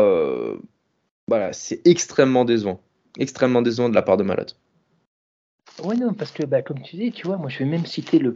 euh, Je vais presque citer le, le- le- euh, employer le terme pardon de faute professionnelle. Oui. Parce qu'un combat comme ça, tu n'as pas le droit de le perdre. Tu peux pas le perdre. Voilà, tu, tu, quitte à gérer, quitte à faire le chien, quitte à, quitte à clincher contre la cage et faire du sale ou de l'ennuyeux à la fin, si, t'as- t'as- si tu as une chute de cardio, mais tu n'as pas le, tu ne peux pas, tu ne peux pas le perdre. Surtout face à un Magny qui était, bah, comme on l'a dit, qui n'est désormais plus que l'ombre de lui-même. Voilà. Après Magny, bah, c'est le vieux renard, hein, vraiment. Quoi. Voilà, l'opportuniste, il, a, il reste quand même dangereux. Il a, mais ça reste néanmoins incompréhensible quand même. Tu vois, ça reste. C'est pour ça que je dis que c'est le genre de combat qui défie l'analyse, parce que tu revois le combat, même en connaissant le résultat, tu es sûr que Malotte va l'emporter. Et c'est normal. Hmm. Tu vois, tu comprends pas en fait ce qui se passe. Effectivement, il y a, il y a un switch. Il y a un switch. Il y a, il y a, il y a- il y a- je sais pas, retournement de situation. Mais c'est même pas un renversement, comme tu l'as bien dit. Là, c'est pas Magny qui gagne, c'est vraiment Malotte qui perd. Ouais. Ah non, non, mais c'est, c'est, c'en est la plus pure définition, quoi. C'est, c'est, Euh, du coup, qu'est-ce que tu veux dire, tu vois? Parce que même s'il avait gagné, même s'il était allé au bout, qu'il avait remporté au point, tu te serais, on, on aurait dit, ouais, attention, parce que là, il a vraiment pas envoyé de bons signaux malgré la victoire, quoi, tu vois. Donc, à la limite, est-ce que, si on veut voir le verre à moitié plein, euh, ce serait peut-être pas limite, il vaut peut-être pas mieux qu'il perde, tu vois, franchement, pour que euh, il, euh, il voit les axes à améliorer, tu vois, je sais Ouais. pas, cardio à Mm. rattraper, un game plan, un fight IQ. Là encore, tu vois, montre-toi effectivement un peu plus intelligent. Fais pas n'importe quoi, surtout face à un gars comme ça. Je sais pas, ou bien peut-être a-t-il simplement lui aussi montré certaines limites. Je sais pas je sais pas. Mais, mais en l'état, ça, euh, tu dis souvent qu'il y a des combats qui n'ont aucun sens. Celui-là en fait partie. non, mais c'est complètement dingue. C'est complètement dingue. Et j'en veux beaucoup à Malotte de ne pas avoir eu la lucidité de, savoir qu'il restait 20-30 secondes et de se dire, bah, quitte à faire n'importe quoi techniquement, j'essaye vraiment de tout donner pour sortir de là. Parce que ta victoire, elle est là, en fait. Même si Magni prend le troisième round, tu gagnes. Tu as peut-être même un, un 18 qui traîne et tout. Je lui en veux beaucoup en fait d'avoir euh, d'avoir moi je trouve vraiment il limite il a give up quoi. Il dit OK, j'en peux plus, je, sais pas, très très peu de lucidité et c'est rédhibitoire à ce niveau. Tout ah. Magni qu'il est, en fait, Magni, si tu lui donnes l'opportunité de gagner, il va gagner puisque ça reste un mec sérieux et respectable.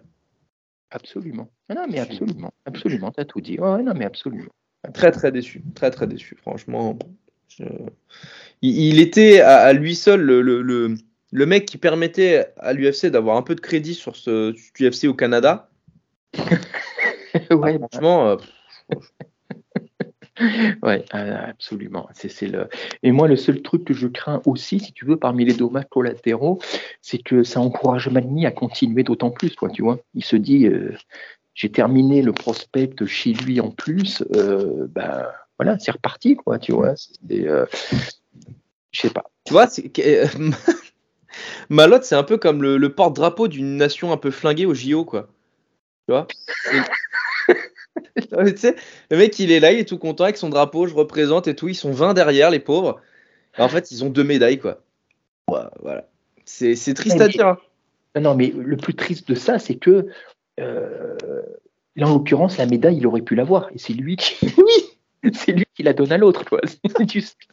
C'est. Le mec, il, est là, il fait du 110 mètres haie et tout machin, et à la dernière, à la dernière, euh, la dernière euh, haie, il se ah casse la gueule. Ah, c'est un peu ça, quoi. Et de fait, euh, je sais pas si tu as remarqué forcément son regard, tu sais, quand il est allongé après que l'arbitre a mmh. arrêté, ah sans que lui-même ne comprend pas en fait ce qui lui est arrivé. Ah lui-même est accablé par, par la direction. vraiment, tu fais un screen, le mec il est violet, là tu fais une bulle avec marqué What the fuck? Et voilà. Complètement, quoi. Et là, je crois que. Ah non, mais puis là, on va. On va euh, je vais euh, citer notre amie Sofiane qui nous écoute et qui en fait un coucou. Et euh, je crois qu'il l'a commenté parce qu'on a échangé sur Twitter. Il dit que bah, il regardait le combat ou quoi, si tu veux, et à, comme dans un film, tu es à une minute de la fin, il avait envie de pisser ou il va chercher un truc à bouffer. tellement sûr que Malotte allait gagner. Il revient et il voit Magni triompher. Et il a dit J'ai eu un bug, j'ai pas compris en fait ce qui s'est passé. Tellement Personne n'a compris. Personne n'a compris. C'est trop. C'est trop, c'est trop.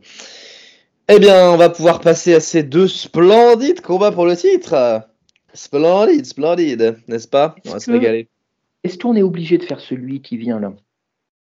Ah oui, parce que moi j'ai des choses cool à dire en plus. Eh oui. Alors là, là vraiment, là, là pour le coup, tu m'intrigues. Là, je t'intrigue. Ah oui. Euh, enfin, j'ai des choses, j'ai des choses bien à dire. Euh, évidemment que non, mais je veux dire, j'ai pas que du mauvais quoi. On va dire, on va dire ça plutôt. Raquel Pennington, Mayra Bueno Silva pour le titre des bantamweight, quand, euh, quand merde, catégorie désertée par l'absence de l'arbre du séquoia qui cache euh, les arbustes des bantamweight. La numéro 2 contre la numéro 3, quand même un petit peu de crédit pour Pennington qui est sur un winning streak de, 5. Euh, de 5. Bueno Silva, voilà, on a déjà raconté l'histoire récente euh, en, preview avec, avec l'ami Arnaud. Je vais être extrêmement critique vis-à-vis de Bueno Silva, je préviens. C'est une honte son combat. C'est une honte. C'est une honte absolue. Mais j'ai envie d'être cool avec Pennington.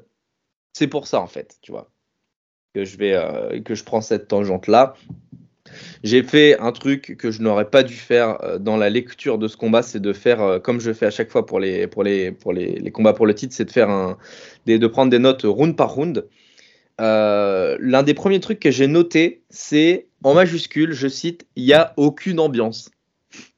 Hmm. Il n'y avait pas un bruit dans la salle. On s'entendrait, on s'entendrait boire une bière. C'est incroyable. Mais bref, on va pouvoir euh, reparler de ce combat. Je fais juste un petit impair et je te, je te, mets dessus, Lionel, pour savoir ce que tu en penses. J'ai trouvé euh, Bueno Silva extrêmement stressé tout le long de la Fight Week. Il y, avait, il y avait une chape de plomb sous elle. Je sais pas si tu l'as senti, mais que ça soit dans les stare down, dans, le, dans la conf de presse, dans son walk-in et même dans le, dans le, jusqu'au début du combat, je l'ai trouvé mais oh, d'un stress mais, mais perceptible à, à 5000 km de distance quoi. Qu'est-ce tu, tu l'as senti ça aussi ou pas? Ah ben, je crois que tout le monde l'a senti, mais parce qu'il faut savoir que Bueno Silva, et on a un peu échangé en privé à ce, à ce je vous envoyais des, des, euh, euh, parce que ça m'a fait rire ou quoi quand je voyais, mais tu le vois dans le countdown, tu le vois dans les MB euh, tu le vois un peu quand tu connais un peu son histoire. C'est une fille qui est, qui est, qui a fait des dépressions, tu vois, elle parle aussi beaucoup de la santé mentale et tout, et c'est une hyper émotive, mais au sens quasiment médical du terme, tu vois. C'est-à-dire pour un oui ou pour, elle est toujours à fleur de peau, mais vraiment euh, XXL, et pour un ou pour un non, elle fiale. Tu vois, mais ça devient limite un, un gag, même parmi sa famille. Tu vois, il y a ça, tu vois dans un des de sa mère qui rigole en disant Tu vas pas te mettre encore à pleurer et tout. Parce que. bah, si même ta mère se fout de ta gueule en public comme ça. tu vois, pas méchamment, mais quand même, tu vois, c'est, tu lui dis bonjour, elle pleure, elle fait non, mais je pleure de joie, ouais, mais tu pleures quand même, quoi, tu vois, parce qu'elle est, elle est toute. Et tu as l'impression qu'effectivement, elle, euh, elle, euh, ses émotions, c'est marqué sur sa gueule, quoi, tu vois, tu la voyais aussi en conférence de presse, le moindre truc que disait Pennington ou quoi, elle surréagissait, tu sais, ça me, mm. me faisait penser un petit peu à, euh, ce fameux, toi qui es fan de la série, tu sais, tu me disais que tu avais du mal avec le jeu de Winona Ryder, c'était un peu ça, quoi, tu sais, le, le, le l'over. Things, hein, pour euh, ceux qui pas Oui, oui, pardon, euh, dans Stranger Things. Et Bruno Silva, c'est ça, mais dans la réalité, quoi. Tu sens qu'elle est, elle est, euh, elle est émotionnelle, mais à un point qui en devient euh, quasi, quasi psychiatrique, tu vois. Et mm. de fait, elle ne s'en cache pas. Et effectivement. Est-ce que c'est ça qui l'a fait déjouer? Je ne sais pas. C'est sûr. Mais quelque part, euh, c'est intéressant parce que ça s'est ressenti dans le style des deux en fait. Tu vois, c'est-à-dire tu as une, euh, je te redonne la main après, hein, tu vas me dire ce que tu as pensé de Silva, mais effectivement tu as une Silva que je pense, je continue à penser. Elle est meilleure. Plus talentueuse, voilà, et beaucoup plus versatile et complète que Pennington. Mais par contre, dans ce combat-là, elle a fait absolument n'importe quoi, mais n'importe quoi. Et là où tu avais en face une Pennington qui est laborieuse, on va dire, vraiment, hein, mais qui par contre, elle, est restée sur son truc. C'est pas désunie et a fait ce qu'elle avait à faire, tu vois. J'ai vraiment eu l'impression d'avoir une fille qui était, euh, on va dire, en exagérant un petit peu, tu vois, mais un peu artiste, mais qui a complètement dégoupillé, qui est partie dans sa tête ou quoi. Et en face, tu as le col bleu qui arrive, tu vois, elle a remonté les manches Pennington et elle a enquillé, elle a récité ses gars. Et hmm. ça suffisait en l'occurrence. Hmm. Je, tiens juste à dire un truc vis-à-vis de l'hyperémotivité, parce que c'est un, syndrome que je ne connais pas moi, mais que je, des, proches euh, subissent. Et le, de terme subir est, choisi euh, de manière volontaire parce que c'est une plaie. Hein. C'est une plaie. Mm. C'est ah. vraiment difficile de réussir à gérer ça. Enfin, on, est vraiment sur un truc d'être. Euh, on a des Enfin, il y a des gens qu'on n'aime pas dans la vie dehors et tout machin. Et là, en fait, l'ennemi principal de ces gens-là, c'est eux-mêmes. Et c'est terrible. C'est terrible. C'est un, syndrome un peu assimilable à des, symptômes dépressifs, tout machin, mais euh, où, vraiment là tu, tu, te dis putain, mais je, suis en train moi-même de m'enterrer. Et eux, en fait, c'est constamment le cas, mais pour des raisons qui paraissent totalement, euh, totalement anodines. Enfin, moi, je, je, connais des gens et je suis très proche de certaines personnes qui, par exemple, on ne peut pas leur faire de cadeaux, de surprise, pardon, parce que ça les fait pleurer de manière mécanique, tu vois. Mhm. Euh, je ne veux pas passer 10 minutes là-dessus, mais, euh, mais je veux juste donner un peu plus de poids au fait que l'hyper-émotivité de Bueno Silva est pour moi l'argument principal de ce, de ce combat indigne qu'elle a fait et absolument affreux. C'est qu'à un moment donné, en fait, tu, tu, tu, tu, salopes toi-même tes, tes, semaines de travail parce que juste tu peux pas gérer l'arrivée d'une émotion comme celle-ci. Mhm. Mhm. C'est le trop plein de, oui, le trop plein d'émotions. Euh, c'est trop. Donc, euh, oui. voilà. Là où en face, en plus, elle est vraiment hyper mal tombée parce que Pennington, j'ai l'impression qu'il n'y a pas plus terre à terre. Il est ah carré dans sa tête qu'elle. Bah, tu le vois bien, même quand tu as eu la, ceinture, tu avais l'impression qu'elle avait gagné un combat en milieu de fight fight. Euh. mais j'ai jamais vu ça. La meuf, elle a un parcours compliqué, elle a eu des blessures, elle a eu des défaites et tout machin. Elle a la ceinture, elle a ouais, bah voilà, merci à ma, ma, ma femme magnifique, à mes beaux enfants, et puis bah let's go back to work, tu vois. Mais non, ça bourre, je sais pas, tu vois. Enfin bref, on, va, on en parlera peut-être. On en parlera peut-être un petit peu après. Euh, j'ai bien aimé, en fait, j'ai bien aimé euh, l'intellectualisation du combat par Pennington. Parce que le premier, par exemple, tu vois, c'est Bueno Silva qui le prend. Euh, elle clinch. De toute façon, elle a fait le même plan tout le combat. Euh, mais elle clinch, elle fait du combat rapproché parce qu'elle est juste plus puissante que Pennington. Et à la fin du premier round, moi, je, vraiment, je le, donne à Bueno Silva, tu vois. Et son coach lui dit. Enfin, il lui, je sais plus comment il lui dit précisément, parce que je l'ai noté en français, mais il lui dit on n'a pas besoin du clinch, crois en tes mains. Believe in your head, il lui dit, si je me souviens. Après, le reste, je me rappelle plus trop, mais en gros, il lui dit crois en tes mains, crois en ta boxe. Et ben, 10 secondes après, enfin, sur les 10 premières secondes du round 2, elle envoie des gros coups qui portent bien. Alors, ça reste des gros coups euh, pour Pennington, donc c'est pas un truc hyper marquant non plus qui fait saouler les foules, mais il y a eu, euh, tu vois, entre un bon coaching et une bonne adaptation de sa part, une, prise de confiance une prise de conscience de Pennington que elle n'avait pas besoin de subir en fait. Non, non, non. Il fallait qu'elle imprime elle-même son propre rythme. Et c'est ça que j'ai bien aimé, parce qu'ensuite, même s'il y a eu beaucoup de clinch et il y a eu beaucoup de phases qui étaient insipides dans le combat, j'ai trouvé que même dans les séquences où, Bueno Silva normalement était censé dominer, bah en fait Pennington progressivement, elle arrivait à prendre petit à petit quelques bons moments clinch, quelques bons moments même au sol. Et j'ai trouvé ça cool. Euh, en boxe, elle l'a surdominé, euh, elle se déplaçait plutôt bien, elle a fait un combat hyper sérieux quoi. Et euh, bah en fait, c'est peut-être parce que c'est Bueno Silva en face, mais faire un combat sérieux et appliqué pour dans un combat pour le titre, avec l'âge qu'elle a et avec le parcours qu'elle a, bah moi j'ai envie de donner du respect pour ça. C'est pas la meilleure combattante euh, de tous les temps, c'est pas la championne la plus legit de tous les temps, mais ma foi, euh, avoir été aussi sérieuse comme elle l'a été et avoir eu quelques moments forts comme elle les a eu pour gagner à chaque fois les rounds, respect. Ah, mais de toute façon, et on va en parler ensuite dans le main event. Euh, oh non, mais on n'a pas forcément les plus talentueux, mais qu'est-ce qu'on demande à un combattant, en l'occurrence un combat pour le titre? On lui demande de s'adapter au moment, à l'adversaire, et de faire ce qu'il faut pour gagner.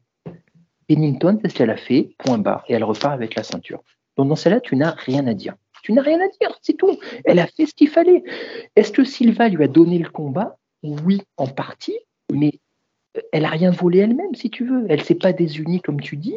Elle a fait le taf. Tu vois, je peux pas mieux dire. Elle a fait le travail. Elle est venue, elle a fait le travail. C'était vraiment pas emballant à voir. C'était pas beau. Il y avait rien d'artistique. Il y avait aucune inspiration, aucun génie. Mais elle a fait le taf. C'est tout. Elle a fait le taf. C'est à son image, à l'image de sa carrière. Et, euh, pour moi, le, euh, euh, bah, tout comme Malotte ou quoi, c'est beaucoup plus. alors, Pennington a été bien sûr bien plus active que l'avait été mais euh, va, le, le, la meuf, quand elle boxe, elle a pas de garde, elle se jetait. Euh, ses finitions, tu avais un moment, plusieurs fois, tu sais, on s'est dit, elle va finir Pennington. Tu avais l'impression qu'elle travaillait mal, tu sais. Hmm. Elle je sais pas, bah alors il y a peut-être le côté de l'hyperémotivité qui sort aussi, tu vois, mais elle cherchait pas à vraiment bien travailler. C'était brouillon, c'était précipité, euh, c'était, tu sentais que, tu sentais qu'elle faisait un peu n'importe quoi, en fait, tu vois. C'était, il y avait un peu d'affolement, il y avait, et elle, à nouveau, c'est un item de la soirée, tu te demandais, mais quel était son game plan en fait? Hmm. C'est quoi, c'est quoi le but? Bah, Le game plan c'était simple, c'était clincher, la mettre au sol et la soumettre, c'est tout. Ouais, mais le... la mettre au sol avec puissance, pas avec technique en plus. Hmm. Je te clinch, je te fais baisser ton, ton cardio, je te fais respirer, je te fais glisser au sol, je te soumets. N'est choke, elle l'a tenté trois fois. Mais après, oui, mais elle n'avait pas tenté, elle n'avait pas travaillé après alors. Et si Pennington se relève? T'avais l'impression que c'était pas prévu ça. Ah ouais, non, mais, grave. C'est là c'est terrible en fait. Il y a quand même un côté, il y a je sais pas, il y a un souci. Moi j'ai l'impression d'une fille qui était euh, euh, dont le, dont le, qui n'était pas finie, tu vois, dans ce qu'elle proposait en fait, tu vois. Il y avait des ébauches des ébauches, des idées de game plan, mais voilà, ça c'était c'était pas abouti. Euh, là où Pennington, bah, on se répète à nouveau, elle c'était carré. Je mets un pied devant l'autre, j'avance. je fais moi, ça. Et, moi j'ai aimé ça d'une certaine manière. La fin du combat elle est atroce parce que je sais pas si tu te souviens, mais les 30 dernières secondes, en gros, Bueno Silva est au sol et elle attend que ça se passe quoi elle est au sol et Pennington, elle, fait ce qu'elle peut, elle met des coups de pied, elle, elle, elle, se remet en full mount à la fin pour, la, pour du ground and pound, mais, mais Bueno Silva, elle a même pas cherché à gagner, quoi. Elle a juste, elle a juste cherché à partir de là où elle était, quoi. Hmm. C'est quand même chiant quand tu fais du MMA, quand même, je sais pas. Ouais, ouais. Non, non, mais là, il y a clairement, pour le coup, tu vois, euh, on parle souvent de santé mentale. Euh, euh, d'accompagnement, de préparateurs mentaux. Alors elle, je ne sais pas ce qu'il en est à ce niveau-là. Je pense qu'elle est suivie son passif à un certain degré, mais il y a clairement quelque chose à travailler. Ah bah t'as les, bons et t'as les mauvais sophrologues apparemment.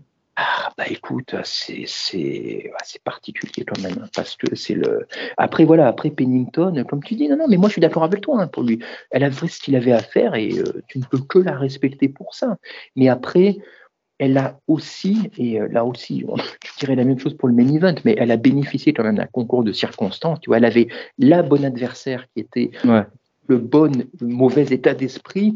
Mais je pense que cette ceinture, je pense que Peña, euh, elle la prend pas trop difficilement. Et je pense après cette ceinture. je sais pas. Hein.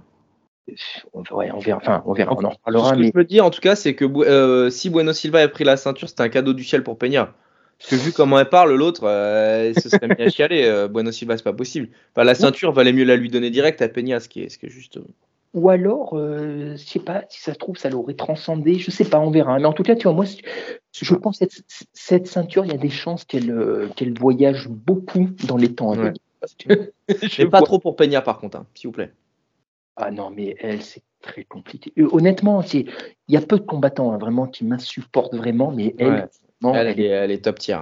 Ah, c'est c'est mon Dieu, oh, mon Dieu. Autant Cerudo, par exemple, tu vois, il est détestable en dehors de la cage, mais dedans, bah, trop fort en fait. Limite, t'oublies tout quand tu le vois combattre. Et Cerudo, euh, j'ai envie de te dire, il y a quand même un côté troll conscient de ce qu'il fait, tu vois. et alors que Peña, t'as vraiment l'impression qu'il est au premier degré tout le temps, tout le temps, quoi. C'est ah ouais non, c'est oh, mon Dieu. c'est dramatique. Allez, on va bien falloir qu'on y passe. Hein. Euh, ce combat euh, tant redouté, tant redoutable et qui fait que les gens vont sûrement écouter le podcast jusqu'au bout parce qu'ils nous attendent au tournant. Sean Strickland contre Dricus Duplessis, ceinture des moins de 84 kilos. Il nous avait promis la guerre, Sean Strickland, qui ne sait pas faire une phrase sans dire fucking à l'intérieur, nous avait promis un bad blood, nous avait promis des morts, nous avait promis de tout ça. Euh, bah, quand tu promets des choses, mon pote, euh, il faut combattre avec un petit peu de coucouille. Et il t'en a manqué beaucoup des coucouilles, quand même, dans ce combat. Je l'ai trouvé extrêmement prudent beaucoup trop par rapport à tout ce qu'il avait annoncé. Je, je, ne comprends pas. Je ne sais pas par où commencer. Tant ce combat m'a paru. Euh, alors, je savais d'ores et déjà que ça allait être nul. Donc, j'attendais pas. Euh, comment dire J'ai pas été déçu du combat. Je vais même plutôt dire, et c'est dingue, mais que quand tu connais le niveau des deux, j'irais presque jusqu'à dire que j'ai un petit peu apprécié quand même ce que j'ai vu. Hmm. Est-ce que je peux le dire ou pas? Ça s'entend totalement. Oh oui, absolument. Par Dans leur médiocrité, c'était pas mal, quoi. oui, absolument. C'est un 11 sur 20, quoi. oui, ce qui est déjà de la part de Dricus, c'est déjà, ah bah. d'avoir la moyenne, c'est déjà, c'est déjà bien, quoi. Mais, euh, mais on savait qu'on n'allait pas avoir, on n'avait pas affaire à des poètes et, euh, et on savait que vers là où on allait. Mais par contre, moi, comme toi, moi, j'ai quand même été très déçu parce qu'au moins, moi, j'attendais, j'espérais, c'était pour ça, tu vois, il y avait une curiosité un peu morbide vu le profil des deux. Mm. Euh, une, une, guerre, mais quelque chose de sale, tu vois, d'explosif, quelque chose, tu vois, c'est voilà quoi. Ils se rentrent dedans, en plus, ils se l'étaient promis, ils nous l'avaient promis, ils en avaient parlé ou quoi. Et ça a été l'opposé de ça, en fait. ils, nous, ont fait un combat technique, alors qu'aucun des deux n'est un technicien. Alors, vu, c'était pas si mal, je vois ce que tu veux dire, parce que bah, les deux étant d'un niveau euh, euh, assez pas très haut, mais pour le coup un peu équivalent, du coup, il y a eu le combat, effectivement. Mais à la limite, je suis d'accord avec toi, c'est Strickland, j'ai pas compris. J'ai pas compris. Tu ouvres ta gueule à ce point, et puis même, même, disons, même si on évacue tout ce qu'il avait dit avant, qui après tout n'engage que ceux qui le. Mm. mais moi, je l'ai trouvé, mais tu dis prudent, moi j'ai trouvé extrêmement mais attentiste. J'ai eu l'impression, pour reprendre mon image du gars qui passe pas la troisième, qu'il était sur la. Euh, euh, qu'il étudiait, tu vois, un peu tout le combat, Sauf qu'au bout d'un moment, tu dis, mais gars, bah, il faut y aller après, quoi, tu vois. Tu étudies, tu vois, Romero, il étudiait pendant deux rounds et il enclenchait après au troisième. Mais tu vois, il y a un moment, il faut que ça parte. Strickland, il a été, il n'a rien fait. Il n'a rien fait. Rien fait.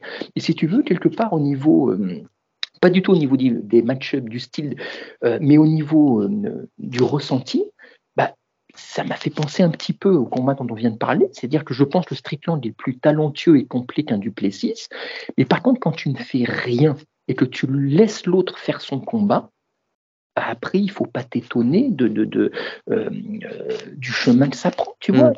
Duplessis, bah, écoute, moi, j'ai rien à lui reprocher. Moi non plus. Hein.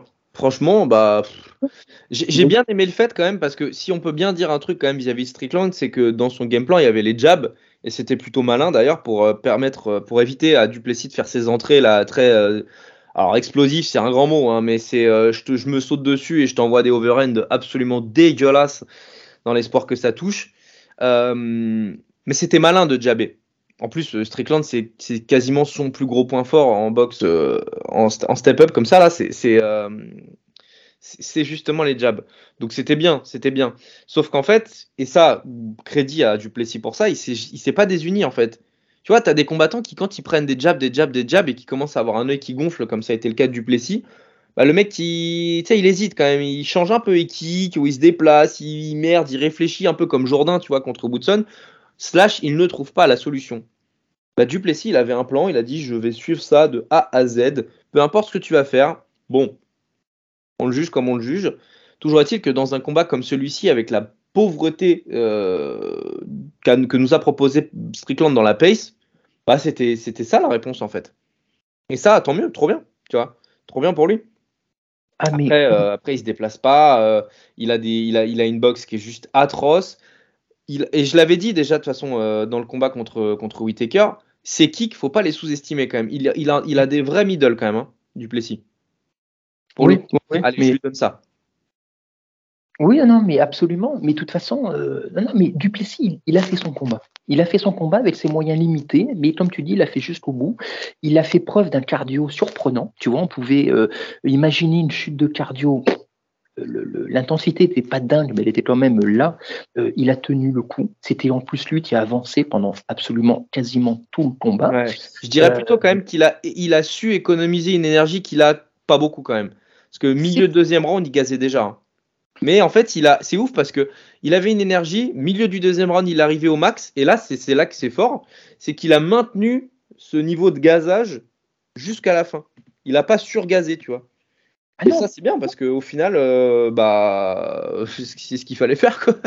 Oui, non, mais complètement, parce qu'il a continué à avancer. Parce qu'en fait, limite, tu regardes, en exagérant un petit peu, tu regardes un round, tu les as quasiment tous vus. Quoi. Voilà. Tu as un Duplessis qui avance, euh, qui avance comme tu dis, low kick, euh, c'est overhand un peu, mais ça suffisait à gêner Strickland, qui de temps en temps jabait, euh, donc réussissait parfois à le tenir à distance, parfois non, pas suffisamment, et ça a été tout, tu vois. Et moi, j'en veux. Donc Duplessis, lui, il a fait ce qu'il avait à faire, il avançait, mais je comprends pas. Euh, euh, enfin, en tout cas, je constate que Strickland, lui, n'a pas su s'adapter. Il n'a pas su s'adapter. Mm. Je comprends pas que son camp, tu vois, lui ait pas dit que, ou bien il lui en avait pas la possibilité. Après, tu sais, voilà.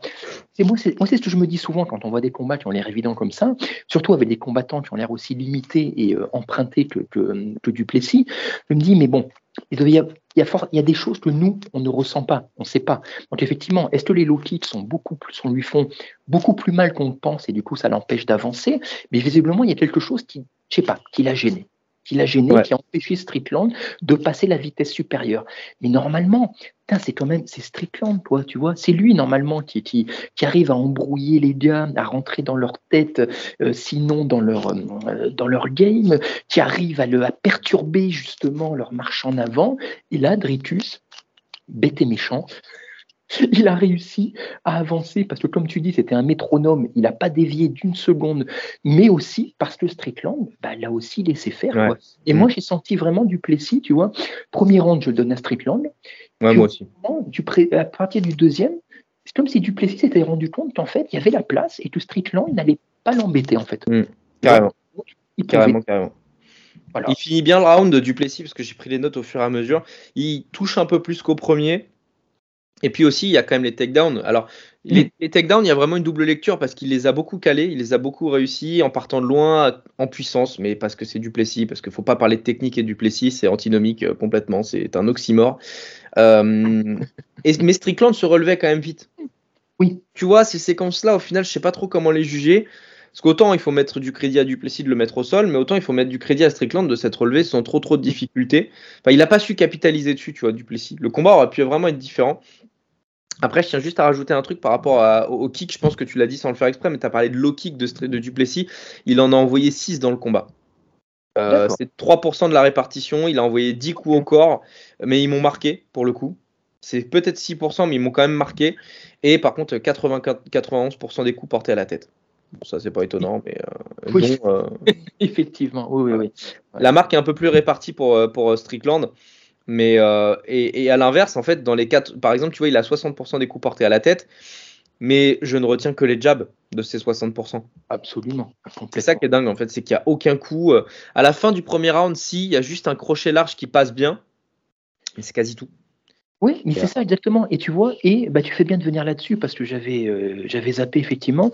J'ai l'impression visuelle en tout cas, le ressenti en direct, c'est que euh, Duplessis a peut-être moins touché avec ses mains, mais j'ai l'impression qu'il a plus fait mal à Strickland, tu vois, parce qu'on parle du jab, du jab de Strickland, oui, et certes, Duplessis était marqué, ça ne lui faisait pas du bien, mais je n'ai jamais senti Duplessis en, en danger, vraiment. Non, non, non plus.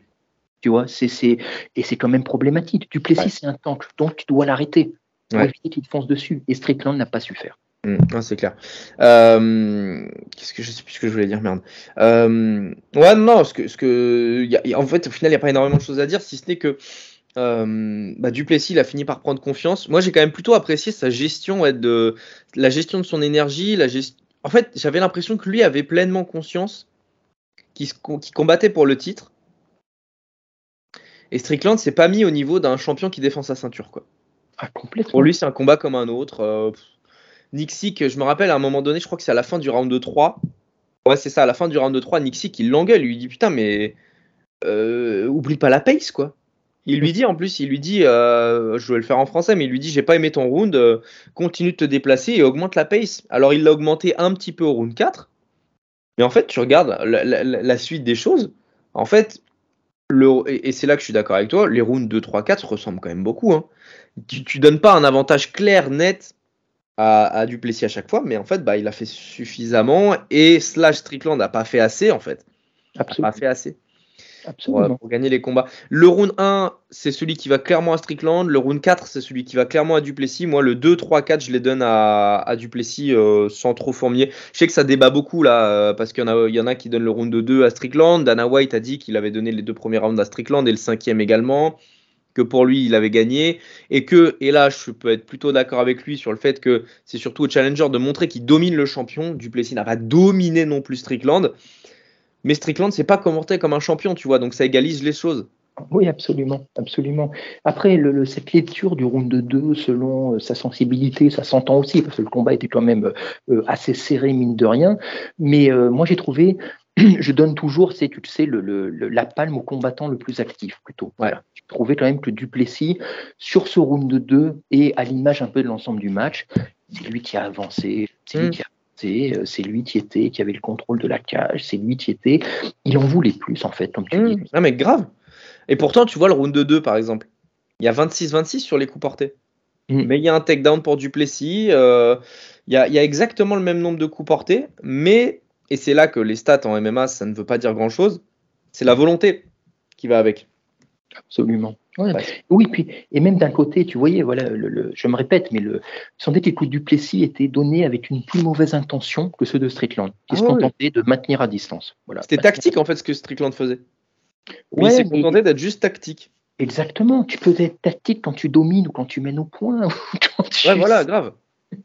C'était. En fait, c'est ça. Il combattait comme quelqu'un qui est largement devant. C'est, je sais pas c'est curieux. C'était, c'était une purge, mais, euh, mais, mais, bon, écoute, c'est voilà, c'était de l'eau tiède. Après, moi, franchement, non, moi, je dirais pas que c'était une purge, franchement. J'ai pas, c'était pas. Non, mais une purge technique, je veux dire. Oui, voilà, oui, euh, d'accord, d'accord, d'accord. Parce que vraiment, le combat en lui-même, comme toi, j'en attendais tellement rien. Donc, j'ai été déçu que ce soit pas la guerre qu'on pouvait euh, escompter. Mais après, comme toi, j'ai trouvé que ça aurait pu être largement pire. Mm largement pire. Quoi. C'est le. Tu me demanderas est-ce que je veux le revoir? Non, non, faut pas non plus en rajouter. Hein. c'est restons, restons mesurés. Mais par contre, euh, est-ce que tu veux une revanche? Non plus, non plus, parce que voilà, une fois ça suffit. Il n'y en aura pas, je pense. Et euh, ça aurait pu, honnêtement, ça aurait, ça aurait pu être pire. Voilà, ça aurait pu être plus sale, tu sais, ça aurait pu, voilà, dans tous les sens du terme. Donc, euh, par Oh. contre, je- oui, vas-y, excuse-moi. Honnêtement, je pense que, que Strickland n'aura plus jamais de, de- de title shot. euh, parce que malgré tout, c'est quand même pas une très bonne pub pour l'UFC, avec toute sa vulgarité, tout ce qu'il peut dire de- de- d'absolument affreux sur les gens, sur euh, les évolutions qu'on essaye de mettre en place en société. J'en ai pour preuve que la conférence de presse des champions déchus, on l'a toujours. On a toujours plein d'extraits de l'UFC. On a des extraits qui tournent partout. Adesanya, par exemple, tu vois, euh, c'était le cas, même si bon, c'est un champion qui a été là pendant longtemps et tout. À chaque fois qu'un champion est déchu, est, dé- est déchu, pardon, on a la conf de presse. Là, il n'y en a même pas. Là, on, on- a forcé à mettre Duplessis là parce que bah, c'est le champion et voilà. Euh, Dana lui donne tellement peu de crédit qu'il dit que pour lui Strickland a gagné. Mm. Et Strickland, euh, plus personne n'en parle. Son discours où il remercie les Canadiens, on l'a à peine vu. Il, a, il est parti lâchement et tout. Strickland, pour moi, ça va redevenir un top, un top, euh, un top 10 euh, voilà, qui peut gagner contre euh, pas mal de gens, mais qui peut perdre contre n'importe qui. Duplessis, il est champion parce que c'est un champion par défaut. Ça call out pour Adesanya, ça en parle pour l'UFC 300. Écoute, pourquoi pas Moi, c'est un combat qui va être absolument atroce pour moi parce que c'est mon combattant préféré contre celui que j'aime le moins. Mais bon, voilà, c'est comme ça. Écoute, si ça peut faire revenir Adesanya, mais oui, oui, tu vois, es au moins euh, Strickland pour euh, juste revenir sur ce que tu as dit. Déjà, bah, de toute façon, le fait qu'il soit devenu champion, c'était une anomalie, un bug dans la matrice. Quoi. Tu vois, voilà, c'est le, il a su saisir l'opportunité, bidon Ouais. pas dit, mais je pense comme toi qu'on ne le reverra pas à tel niveau en tout cas, parce que juste, euh, voilà, je pense que même lui s'était surpris. Euh, Duplessis, bah, écoute, Tom Pennington, il a fait son taf, il a fait le taf, donc vraiment, euh, il n'y a Mm. rien à dire non plus dessus, mais de la même façon, je pense pas qu'il va garder la ceinture très longtemps. Que ce soit contre Adesanya, ce serait l'idéal qu'il perde contre Adesanya. Et puis même, sais, même au niveau, euh, euh, ce serait bien quand même que là, tu te dis la ceinture revienne un peu vers du vers du talent pur, quoi. Tu vois, voilà. Et même si c'est pas Adesanya, de toute façon, euh, on sait combien il peut être emmerdant, mais ça pousse derrière, hein. ça pousse. hein. Tu, tu, tu, tous les Ouais. gars qui vivent en moyen et tout. Et honnêtement, alors je sais pas ce qui va se passer par la suite, mais je le vois. Je, s'il, s'il fait une bonne défense de titre, honnêtement, pour moi, il aura déjà réussi au-delà euh, de Déjà, ce qu'il a fait là, c'est déjà énorme. quoi. Déjà, déjà, oui, déjà, c'est du Plessis champion, quoi. C'est- c'est- Non, c'est clair.